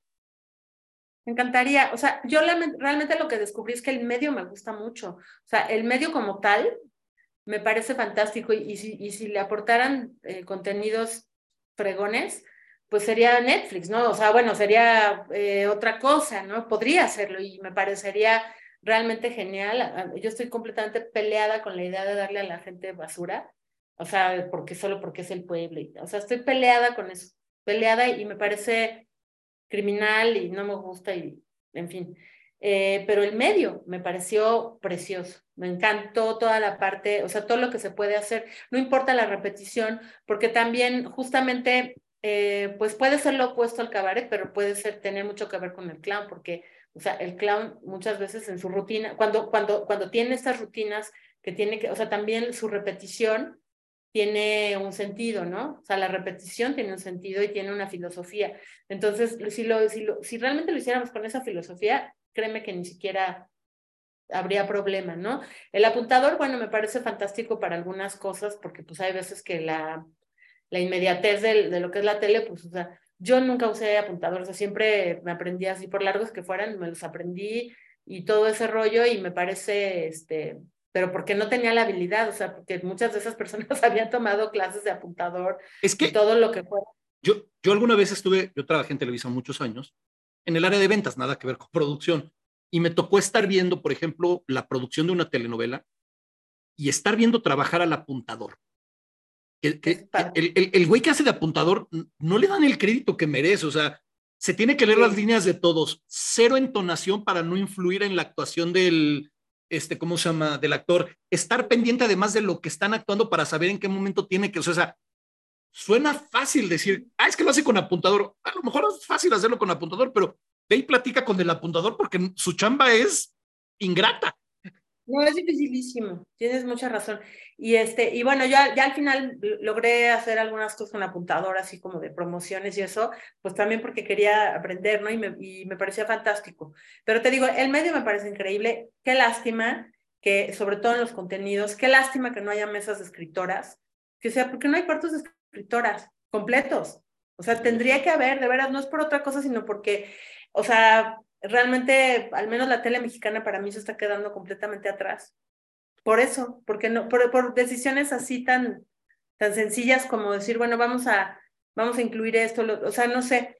Entonces, esa parte para mí sí fue muy decepcionante, la verdad, pero aprendí muchas cosas y me gustó el medio, me gusta la, la, eh, la, tele, me encantaría poder proponer cosas, o sea, me encantaría, pues precisamente como me metí muy a, muy a fondo en el medio, me, me quedé con mucha ansiedad de desempeño, de decir, no, pero es que por, aquí podría ser, o sea, analicé el por qué habían bajado los ratings en algunos programas, o sea, eh, verdaderamente yo estaba comprometida con elevar la calidad del, de los contenidos, ¿no? Y bueno, lo, lo, lo poco mucho que pude proponer, creo que fue valioso, pero pero faltaba mucho, o sea, me hubiera gustado lograr realmente mucho más y me encantaría que sí hubiera como algo así. O sea, ahorita, de alguna manera, lo que está pasando con el 11, con el 22, es, es un poco, con, me genera como sensaciones encontradas, porque por un lado, o sea, creo que están avanzando en, en una dirección que podría llegar a pensarse que es correcta, pero por el otro lado, pues está habiendo una propaganda, ¿no?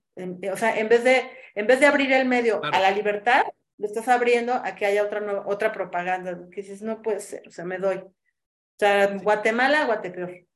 Sin lugar a... A mí, a mí ahorita que hablas eh, del contenido, y, creo que eh, cuando uno habla de contenido en, televisión abierta, ah, es, muy, es muy, muy bueno hablar de él porque agarras parejo.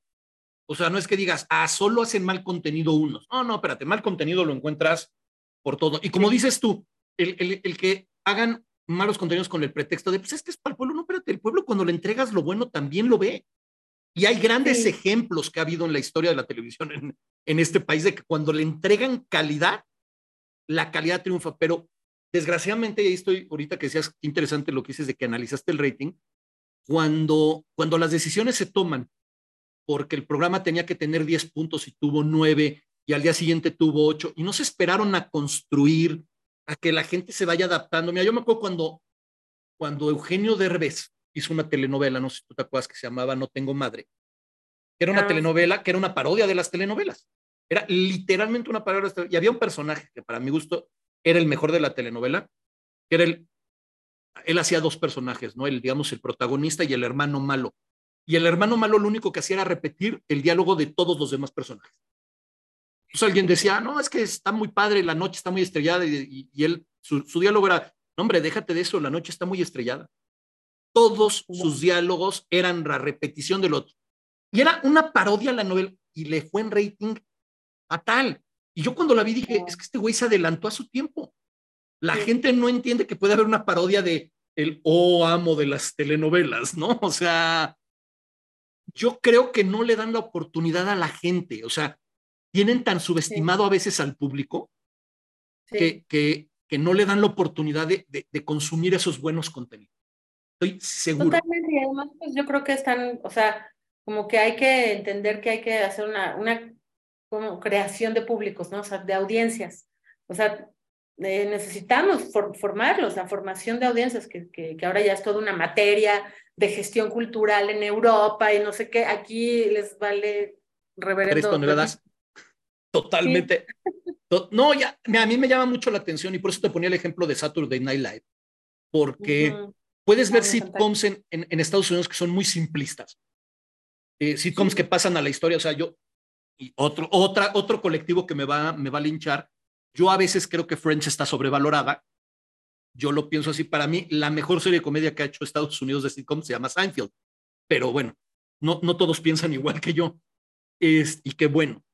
Pero luego ves oferta como Saturday Night Live y, y, hay gente que dice, güey, es que date cuenta, es en vivo.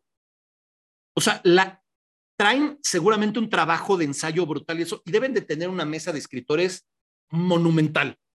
pero no deja de ser televisión en vivo.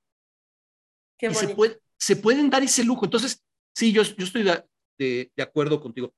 Por ahí también he visto que más allá de la obra que en la que estás ahorita, también te, porque de verdad hasta por eso en, en, la promoción puse, es académica, o sea, has estudiado no sé dónde, eres directora, escribes, das clases, dije, pues en una de esas los domingos.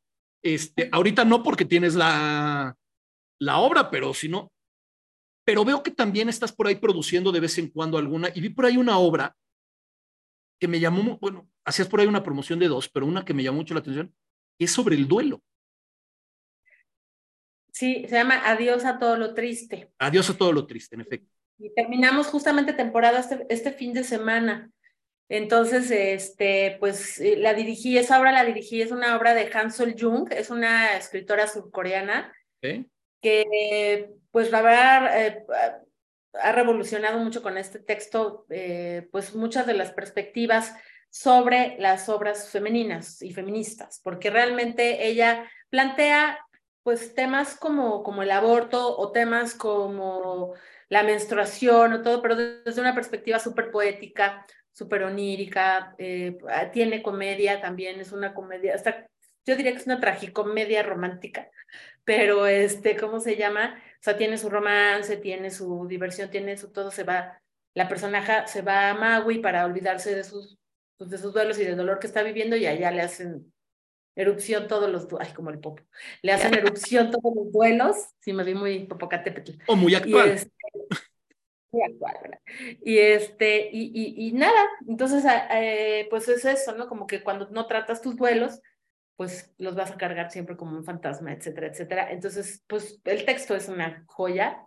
Fue un, fue muy, un reto muy grande dirigirla porque pues justo son, es un texto que no es lineal, que son saltos en el tiempo, saltos en el espacio, un, cada actor hace, bueno, hay uno que hace como 12 personajes, en fin, entonces todo este rollo, este, pues fue muy, muy interesante de dirigir y pues la verdad es que hemos tenido críticas bien bonitas de, la obra. Eh, esperamos que, que podamos cerrar con mucho éxito, estar en la teatrería los fines de semana, dos funciones el sábado y una el domingo.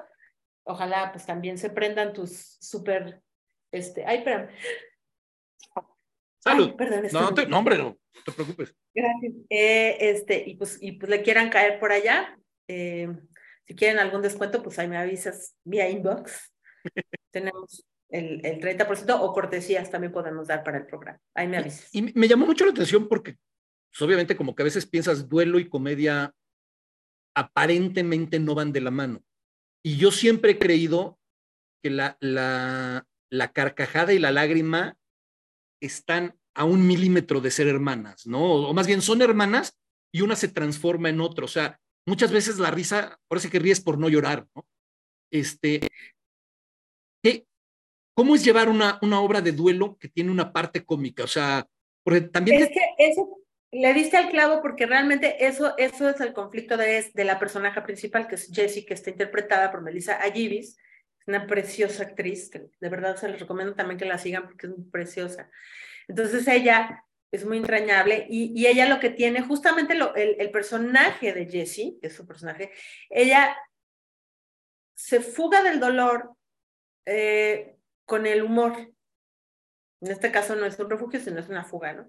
Entonces, eh, o sea, ella corre la cortina y dice, pero adiós a todo lo triste y vamos a, uh, lo que sigue, ¿no? Y, entonces ella todo el tiempo se está fugando, eh, bueno, en, el, humor y en el sexo, porque tiene como adicción, esa pequeña adicción, aunque de verdad está todo tratado con tanta finura, es, una obra finísima, pero lo tiene, ¿no? O sea, es, porque es, es donde ella se refugia donde siente la conexión con la vida, ¿no? Porque al final, finalmente ella tuvo eh, un, un, aborto y eso es lo que, como no lo resolvió ese duelo, que además me gusta mucho que se plantee más allá de la agenda política de a favor del aborto, en contra del aborto, pero sí, sí, sí.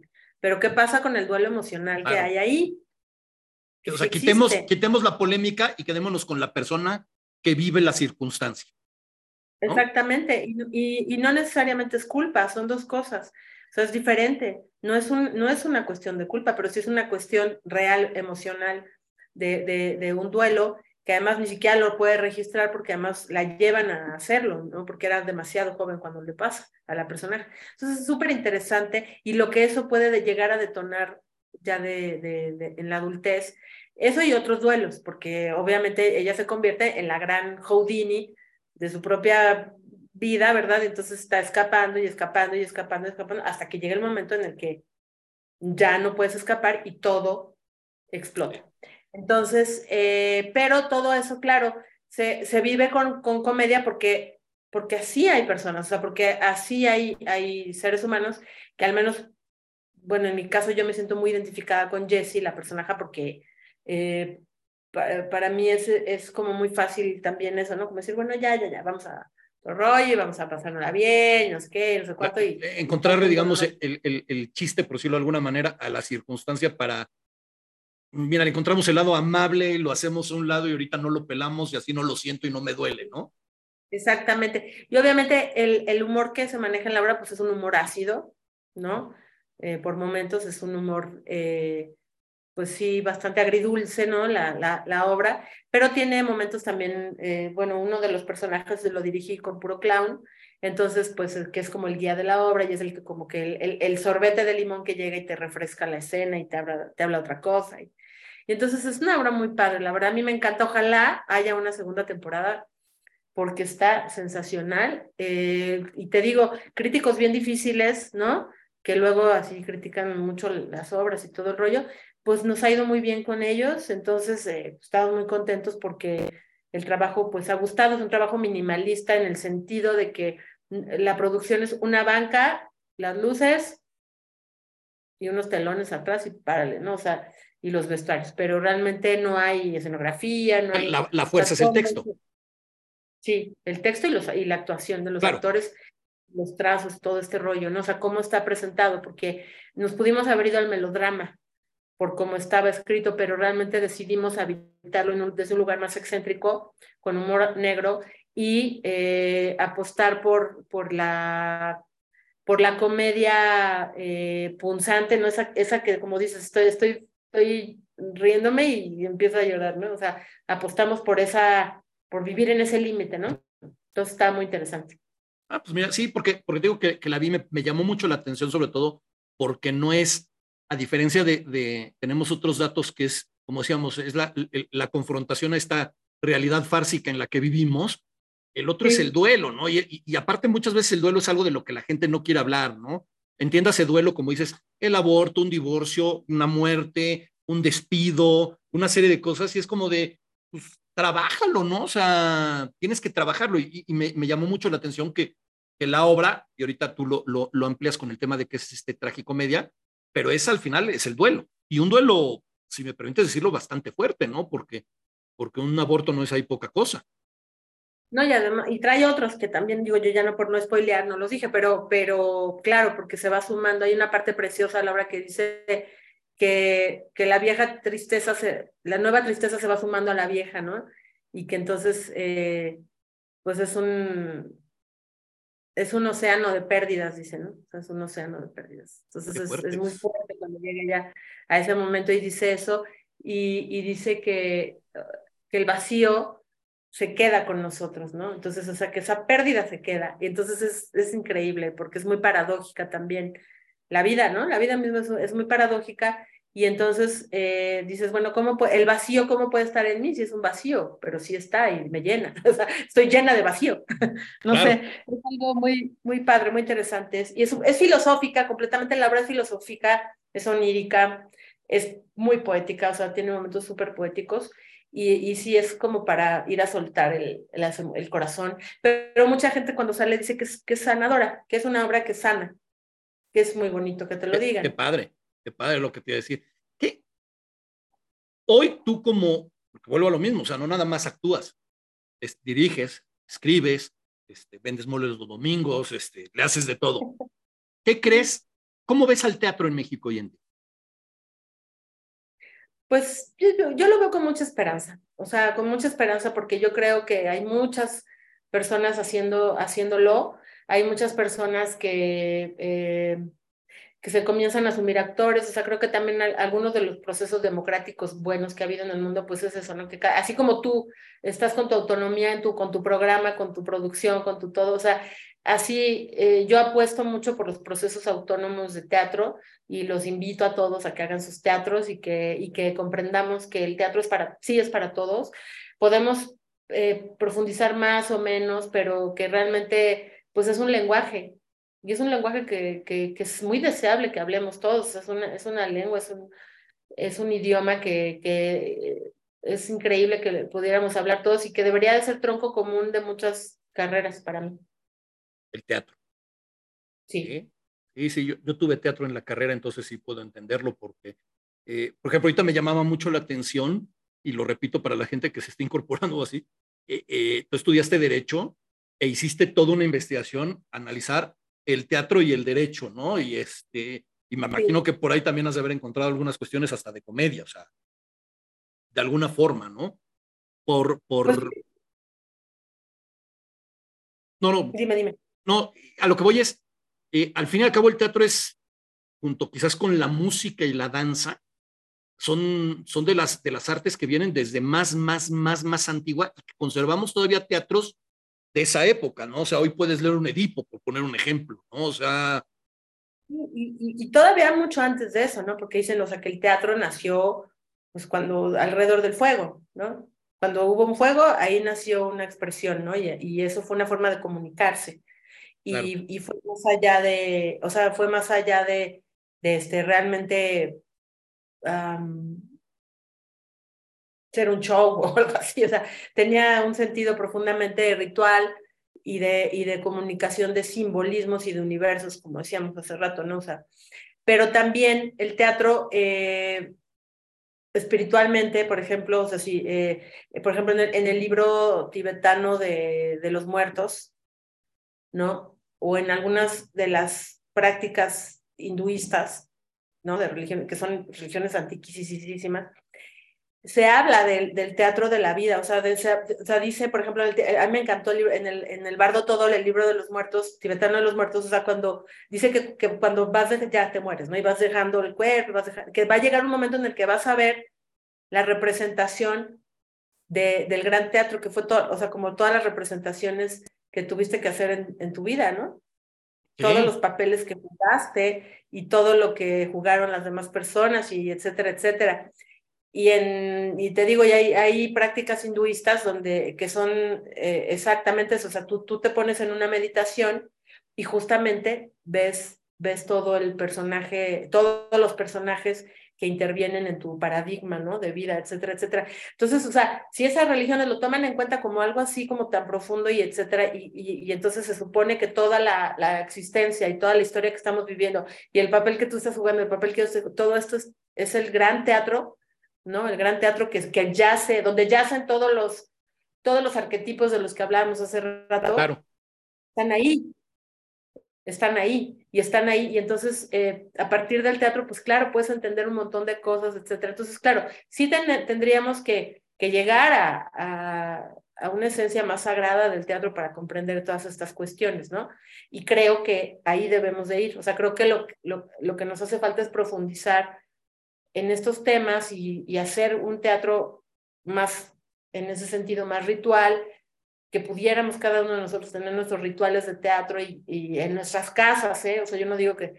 Y entonces volver a dotar del teatro, al teatro de, de, ese sentido profundo que realmente tiene.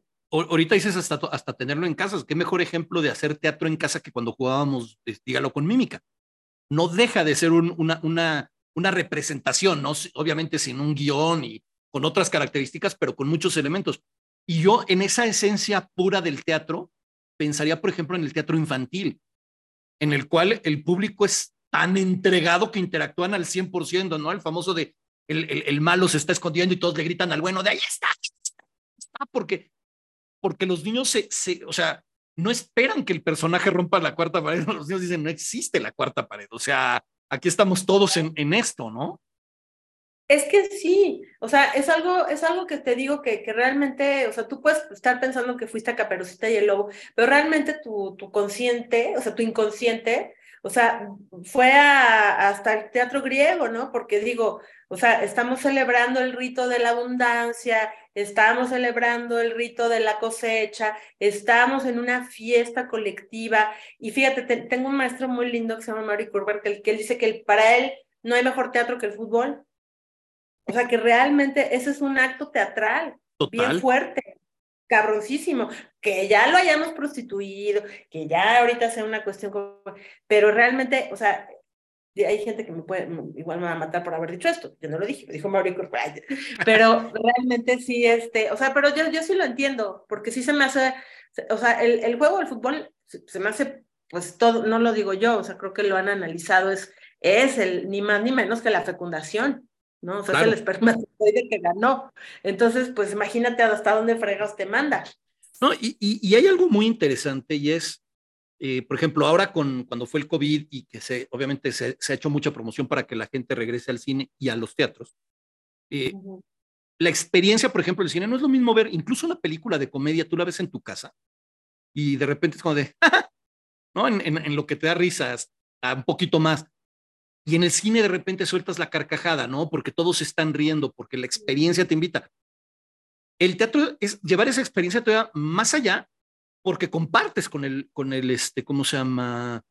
Con, con el actor, ¿no? O sea, por ejemplo, y quitemos un poco también la comedia. A mí me llama mucho la atención cuando vas a ver una, una obra de drama y de repente ves quebrarse al actor y lo ves llorar y dices, a ver, eso no es Big por Rubos. Este güey sí está llorando en serio y sí está quebrado.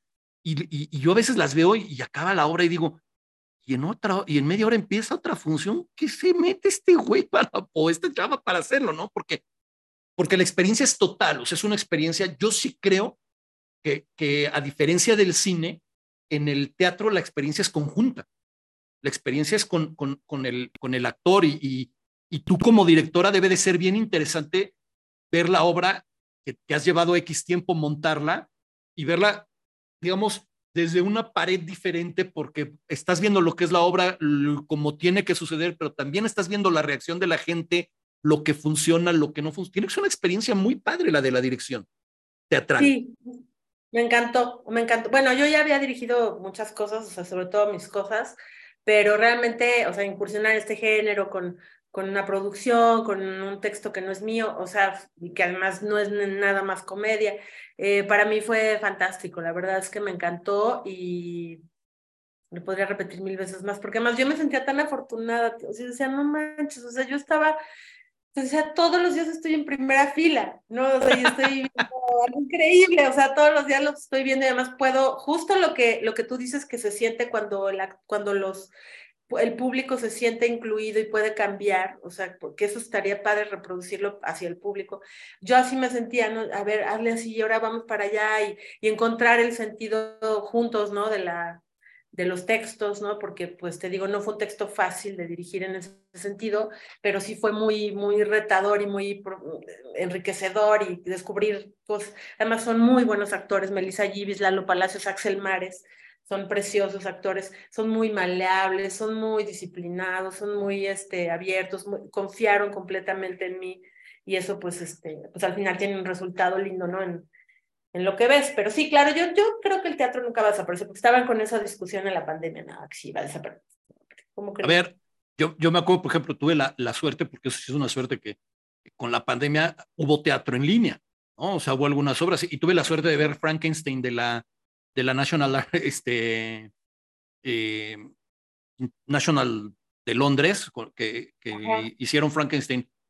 Brutal el montaje y, y, es muy curioso porque alternaban funciones entre Miller y, y, Benedict Cumberbatch, pero lo interesante es que no la alternaban de que un día iba uno y el otro el otro, no. Un día uno era el monstruo y otro día el otro era el monstruo. Y un día uno era el doctor y el otro era el otro. Entonces, lo padre de haberla visto es que podías ver un día la obra con uno, ver la otra con la otra y poder comparar a las, cuál, cuál te gustaba más como monstruo, cuál te gustaba más como, como doctor. Y ahorita, ahorita que comentabas esto de, de, de verlo en primera fila y eso, porque a mí me da mucha risa, ¿no? O sea, a veces la gente, si no conoce el teatro, dice, voy a la primera fila, espérate, güey, porque si no te va a dar tortícolis, porque ten cuidado, ¿no? Tienes que ir un poco más atrás. Por ejemplo, el, el Teatro Virginia Fábricas, donde están ahorita con, con tenemos, está muy bien porque la primera fila ya es alta no, no, no son de las que estás tan, Pero, pero ahorita me está acordando, presente en, en la carrera cuando tuve este teatro, que el maestro nos mandó a ver La Dama de Negro. Y este, imagínate, todavía estaba con Germán Robles. Y, Wow. y me dijo el, eh, nos dijo el maestro, váyanla a ver, que no sé qué, bueno, disfrútenla, no sé qué dice, pero si pueden les voy a dar una recomendación, ¿no? Pues, ¿Cuál? Véanla tres veces. Y yo, ay, güey, pues que te llevas parte de la, de la taquilla, que dice, no, véanla en medio, hasta atrás y hasta adelante.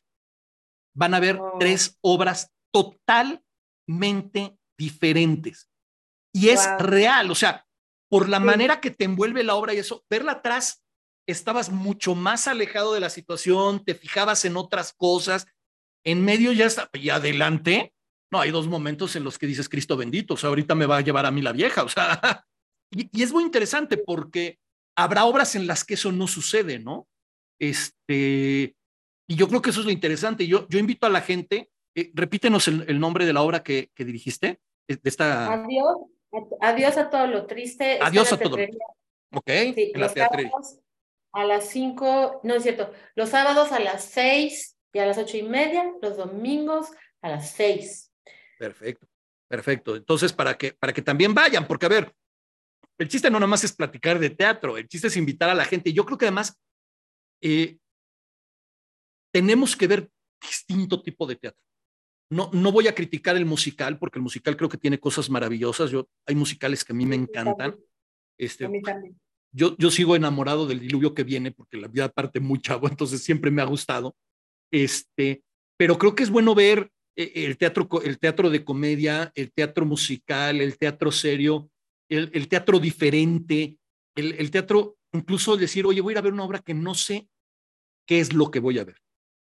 Porque aparte te puedes llevar unas sorpresas Abrirte, claro. brutales, abrirte, claro, esa es la palabra, abrirte. Entonces, pues hoy invitamos a toda la gente que nos está viendo, los que nos van a ver a partir de mañana en YouTube y los que nos van a escuchar en Spotify, Apple Podcast y en iHeartRadio, eh, les estamos dando dos alternativas de, de teatro, no para que escojan una de las dos, sino para que vayan a ver las dos, porque aparte son dos obras diferentes, o sea, no es que le digas, "Mira, ve a ver una en la que van a hablar nada más del peje y en la otra de Claudia, no, va a ver una que es tragicomedia, que es muy poética, que tiene mucho, mucho que te va a hacer reflexionar y vea otra que te va a confrontar con nuestra triste realidad, que te vas a poder soltar las carcajadas este, brutales, te vas a divertir este, muchísimo, vas a ver, como decía yo, me, me atrevo a decir, vas a ver dos obras en una, lo cual también ta- se agradece. ¿Cómo Me- vas me- a ver tres horas? Claro, en realidad estamos recomendando tres, dos en una y una sola, ¿no? Incluso Sí, en ese sí, sentido sí. podríamos decir que la de, la de tenemos otros datos como los entremeses, ¿no? Ves una primero y luego ves otra. Como Y dos este- por un boleto. Ándale, ándale. Y este, y, y creo que creo que la gente lo tiene que hacer, ¿no? Uno está en la teatrería, que es la de la de este Adiós a todos. Adiós a todo lo, lo, lo triste, y la de tenemos otros datos en el Teatro Virginia Fábregas, este, que aparte es muy fácil llegar a los dos lugares, o sea, no es como que digas, ay, ¿dónde? Y si no, no nos hagamos güeyes, existe una cosa que se llama Google y otra que se llama Waze, o sea, no hay pretexto para no llegar, ¿no? O sea, ya, ya no hay, No, no hay- está increíble. Y hay muchas alternativas por ahí para comer, cenar, o sea, Claro, o sea, está- y más, y más, creo que las dos obras, por lo que me estás platicando de la de la de Adiós a todo lo triste, y, y porque yo ya tuve la suerte de verla, de tenemos otros datos, son de esas obras que te dan ganas de irte a, a cenar después, porque las dos te dan algo que hablar. O sea, Sí. una es re- recordar el chiste, el, el comentarlo, el decir, oye, fíjate en este detalle, el, el saco, el no sé qué, no sé qué, y, la otra seguramente es de, híjole, me movió el tapete acá, oye, nunca había pensado esto, y eso es muy padre, eso, eh, eh, eso hace trascender a las obras, ¿no? Claro, y que los, los terapeutas pueden ir a- después de, de la, obra de Adiós a todo lo triste, repartir sus tarjetas afuera, así de Pásale, pásale, tratamiento de duelos, y les va a ir bien. Que Oye, vayan, en serio. tengo que hacerte dentro de las preguntas cliché, ya para ir cerrando. ¿Y Sí. cuál sería la obra o el personaje que no has hecho y te gustaría hacer? El que no he hecho y me gustaría hacer, ok. Eh, me gustaría representar a Hildegarda von Bingen, que es una, es una, pues una erudita de por ahí del, del 1100, por ahí, eh, de, Fin- de Bingen, Alemania, y ella era una herbolaria, y era monja y tenía como visiones, eh, era, era, pues era abadesa, más que monja, sí, pero era abadesa, que fue muy raro porque ella, ella logró tener relaciones bastante sanas con, con los hombres y con la cuestión este, de las jerarquías para la época, fue así como wow, ¿no? Nunca vista. Y entonces ella, eh, además era compositora de, de música sacra, ¿no? Y tienen unas composiciones hermosas, digo, yo se los recomiendo muchísimo que ahorita que acaben el programa pongan Hildegarda von Bingen composiciones, o sea, es una belleza, ¿no? Así como pues, ahora sí que pues, son de esas canciones que mi voz quiere cantar mucho, ¿no? Porque son como con esta resonancia de las cúpulas y es como un viajezote y se echaba unos viajezotes que yo no sé si se drogaba o no, no, no se sabe, pero con eso que era herbolaria, pues, ¿verdad? Dalo por hecho que, lo hacía. Tenía como visiones sobre, sobre el mundo, entonces tiene unos dibujos sobre sus visiones místicas, una mística, ¿no?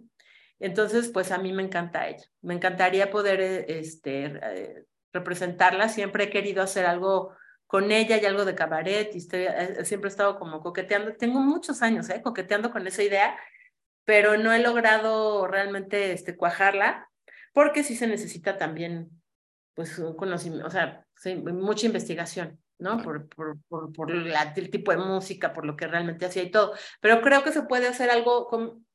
Esta idea me nació porque una vez me dieron una beca de artes escénicas y nuevos medios. Estoy hablando del 2004, 2005, o sea, cuando, cuando realmente empezaba como este auge de los nuevos medios, la tecnología, de incorporar las tecnologías a la escena, ¿no? Entonces tomé un taller fantástico en, en el Exterior Arte actual. Y entonces ahí, eh, ¿cómo se llama? O sea, me, me, nació como toda esta idea porque me parece que este es el tipo de montajes que puedes poner como mucha tecnología y, o sea, como que ahora haría una experiencia inmersiva. Ok, eh, por lo que estoy escuchando, sé que a lo mejor no el mes que viene, pero sé que lo vas a hacer. porque no, no, no, no, es como, no, no es como el de sin criticar, ¿no? Pero es como, no es como el de, a mí me gustaría interpretar a Hamlet o me, interpreta, me gustaría interpretar a Ofelia, ¿no? O sea, los que ya están, no, yo esta personaje que trae esto y esto y me gustaría meterle por acá y por acá. Mencionabas hace rato como uno de los actores que te gustan, este, por cómo trabajan y eso a, Steve Carell. Y una cosa que le, le admiro mucho en particular a Steve Carell es que puede hacerte una comedia tan absurda como la de, la de Virgen a los 40 y después te puede hacer unas películas con un, una carga dramática, o por ejemplo en la serie que hizo para Apple, la de Morning Show, que dices, ¿en serio tú eres comediante? ¿Te gustaría incursionar también en el drama, en ese tipo de, de, personajes, no clown, no cabaret, sino el personaje fuerte, el personaje duro del drama? Sí, me encantaría. Sí, sí, sí, sí, sí, me gustaría muchísimo. Eh, creo que tengo talento, pues, creo que lo puedo lograr. Ay, sí. Aquí voy a dejar mi teléfono para quien me quiera llamar para decir, no, sí, fíjate que, de hecho, o sea, tengo, tengo un, un, deseo culpable también, culposo, porque, o sea, me gustaría ser la mala de una novela. O sea, tengo como esa, así como, como ese pequeño Dirty Little Secret Desire. O sea, tengo muchas ganas de ser mala en una novela. Quiero, quiero hacer sufrir a, a la lisiada. Sí, esa maldita, mugrosa. Tengo muchas ganas de eso. Pero no, pero ya, ya hablando, este, sin, sin broma, sí me gustaría, sí me gustaría hacer como otros tipos de, de personajes así también más, más fuertes, de carácter. Ahora, yo, yo soy sincero, este, hay gente que menosprecia la comedia porque lo ven como si fuera menor, ¿no? Incluso te das cuenta, por ejemplo, en, hablando del cine, que, que nominen una película, mejor película de, de, comedia es rarísimo. O sea, la última que ganó creo que fue Annie Hall, ¿no? Y, y, y, no es tan comedia, o sea, si, si te pones a pensar, ¿no? Este, entonces sí, sí, por eso yo creo que la, los que se dedican al humor eh, le otorgan algo a la gente que es de agradecer, porque te dan la, la oportunidad de liberar algo. O sea, algo que traes adentro y que en las dos horas o la hora o el tiempo que estés delante de un espectáculo de comedia, eh, el, reírte, el ayudarte a reír, el, reírte de a lo mejor de un problema, de una situación, de una cosa, es algo que ustedes eh, le regalan al público y es para agradecerse. De verdad lo digo de corazón. es para agradecerse. Eh, por eso, y, vuelvo a recomendar más, no, no menos, pero recomiendo más la de, este, nosotros tenemos otros datos porque la otra no la he visto, no por, no por otra cosa. Claro, no, no, no. Porque yo creí que solo iba a haber un tipo de obra y vi otra, ¿no? O sea, eso me dio mucho gusto. Y, fue algo que, que, le, le, aplaudo mucho a la obra este, y que le, quiero que le hagas extensiva a tus compañeros, evidentemente. Este, quiero darte las gracias por haber estado hoy aquí en, en Estereotipos. La verdad, este, que nos hayas regalado un chorro de tiempo, porque ahorita que veas la hora vas a decir, te cae, si no, este, agradecerle obviamente a la, a la gente que nos está viendo. Y, y, voy a decir algo que obviamente tú no lo sabes, pero los que nos ven seguido sí lo saben. Y, y es mi cantaleta de todos los programas, pero, pero siempre, de verdad, siempre queda, porque ese es lo que hacemos en este programa y es, yo quiero que la gente comparta el programa, no para tener millones de likes, ¿no? Mi, mi, meta en la vida no ser influencer y ni mucho menos, pero voy un poco con lo que decías hace rato, lo que hace falta son contenidos con calidad. O sea, ya estuvo bueno de que nada más estemos viendo al tipo que anda en bicicleta y se cae en el, en el pasamanos porque trató de hacer una, este, ¿cómo se llama? Acrobacia o, o nada más ver gatitos. O sea, te entretienes, sí, no, no lo voy a negar y hay unos muy divertidos. Yo el otro día me di cuenta llevaba como 40 minutos viendo videos de esos, ¿no? O sea, también se vale. Sí, sí, Pero creo, creo que compartir contenido, contenido, o sea, que haya algo que puedas sacar de ese contenido, que puedas aprender, que puedas conocer. Por ejemplo, ahorita ya este, conocimos de esta Hildegard, ¿da? Mm. Hildegarda von Bingen. Ahí está. Ah, en mi vida había escuchado su nombre, o sea, y quiero imaginar que como yo debe de haber otros que nunca la habían oído, entonces ya por lo menos aprendieron algo. Y si gracias a esto hay alguien que nos dice, y obviamente eso se lo vamos diciendo, comuníquense en, en las redes de quien quiera, quien quiere ir a las obras para, para hacerles llegar sus, su, su cómo, cómo, cómo ir a este, acceder a las, a las funciones y eso. Este, y, y siempre lo digo, con que este programa a una persona que lo esté viendo o escuchando le haya servido, con eso estoy yo hecho. Ya, ya puedo decir que me puedo ir a, a dormir tranquilo porque el objetivo es dar contenido y dar contenido de calidad. Eh, de verdad, Adriana, haberte conocido, conocido es un verdadero placer. Igualmente. De verdad, váyanla a ver al teatro. Van a ver, primero la van a ver caracterizada de Claudia, cosa que lo tengo que volver a hacer, voy a compartirla, este, la imagen, este, perdón, pero bueno, o sea, perdón en el mejor sentido, este, vale la pena porque es Claudia Sheinbaum cuando la estén viendo, eh, se van a divertir de verdad muchísimo. Eh, y me atrevo a decir que pese a ser una obra que habla de la realidad cotidiana, no es simple, no es fácil, o sea, no, es, no, no cayeron en lo fácil, o sea, no es, incluso me encanta porque la parodia que llega a ver por ahí, por ejemplo, de, del presidente, no dicen una sola palabra para parodiar. Es impresionante y no hace falta, además. Entonces, este, pero, pero los, por ejemplo, el chiste de, de, de, eh, la, idea de la zafata del avión presidencial, eh, todo el concepto del, del, XHPG, la radio del bienestar, es que, y, y, aparte, yo me encantan los medios, ¿no? Y cuando estoy viendo, dice, 2000 watts de potencia, yo, es que no llega ni a la esquina, o sea, es impresionante lo miserable y mierda que es la estación, ¿no? Pero pues, va con lo del bienestar, ¿no? O sea, me queda clarísimo. Entonces, vayan a, y no quiero quitarle en mérito ni a María Alicia ni a, ni a Pierre, pero bueno, a Pierre lo vienen viendo desde chiquilladas y, y María Alicia, yo cada vez que veo a María Alicia me pongo, en los libros hallarás. eso, ¿no? O sea, este, que te vayan a descubrir porque van a descubrir a una actriz completa, una actriz completa que, que vale la pena conocer y que, y que me da mucho gusto. Eh, poder servir de algo en estereotipos, que podamos servir en algo en estereotipos para que la gente conozca más a Adriana Moles. Y como, como dice en el título, que la gente que se esté conectando en Facebook eso lo va a ver, eh, Adriana Moles es la Claudia por la que yo sí votaría. Ay, qué pero, pero ella, ¿eh? No la otra Claudia. Adriana Moles es por la que yo votaría. De verdad, muchísimas, muchísimas gracias, este, Adriana. Eh, Ay, no, gracias a ti. No, no, no, no, de verdad estuve encantado. Este, nos vemos la próxima semana. Este, todavía no sé quién vamos a tener de invitado para la gente que diga, ¿quién van a tener de invitado? Pues va a ser sorpresa para todos. Y este, incluido yo. pero seguramente tendremos un, un buen programa. Este, los invito a que vean todos los programas, ya saben que pueden encontrar todos nuestros programas en Spotify, en Apple Podcast, en iHeartRadio y también en, en YouTube y evidentemente en nuestra página de, de Facebook.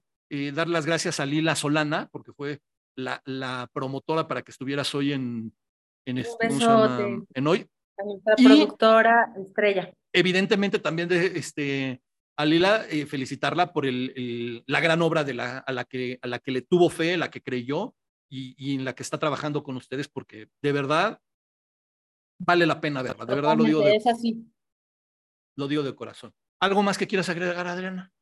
No, de verdad nada más agrade agradecerte, tío. Estuvo increíble esta plática porque eh, no solamente la gente pues nos conoce, ¿no? Sino que nosotros nos conocemos a nosotros mismos a través de, del espejo que nos pones enfrente y eso pues es una riqueza muy grande y te lo agradezco mucho porque nos ayudas a ten, bueno, a mí me, me ayudaste en, en, esta, en este par de horas. ¿O cuánto llevamos? No, una Más hora. o menos, casi. Casi dos. Eh, me ayudaste a tener más conciencia, a crecer en la conciencia sobre mi trabajo y sobre mi propuesta y te agradezco mucho. No, al contrario, de verdad, muchísimas gracias. Y nos estaremos viendo en el teatro, eso es una realidad, porque esa es la ventaja, más hay que presumirlo. O sea, el actor lo puedes ver en carne y hueso, no nada más en una pantalla, ¿no? El teatro hay que verse en vivo, es como, como se goza. Sí. Es como se goza. Muchas gracias, muchas gracias por hacer reír. De verdad, muchas gracias por hacer reír. Y gracias a toda a la gente, gracias. nos vemos. Gracias. Nos vemos la próxima semana, en serio, con muchas, muchas ganas. Este, los esperamos. Bye.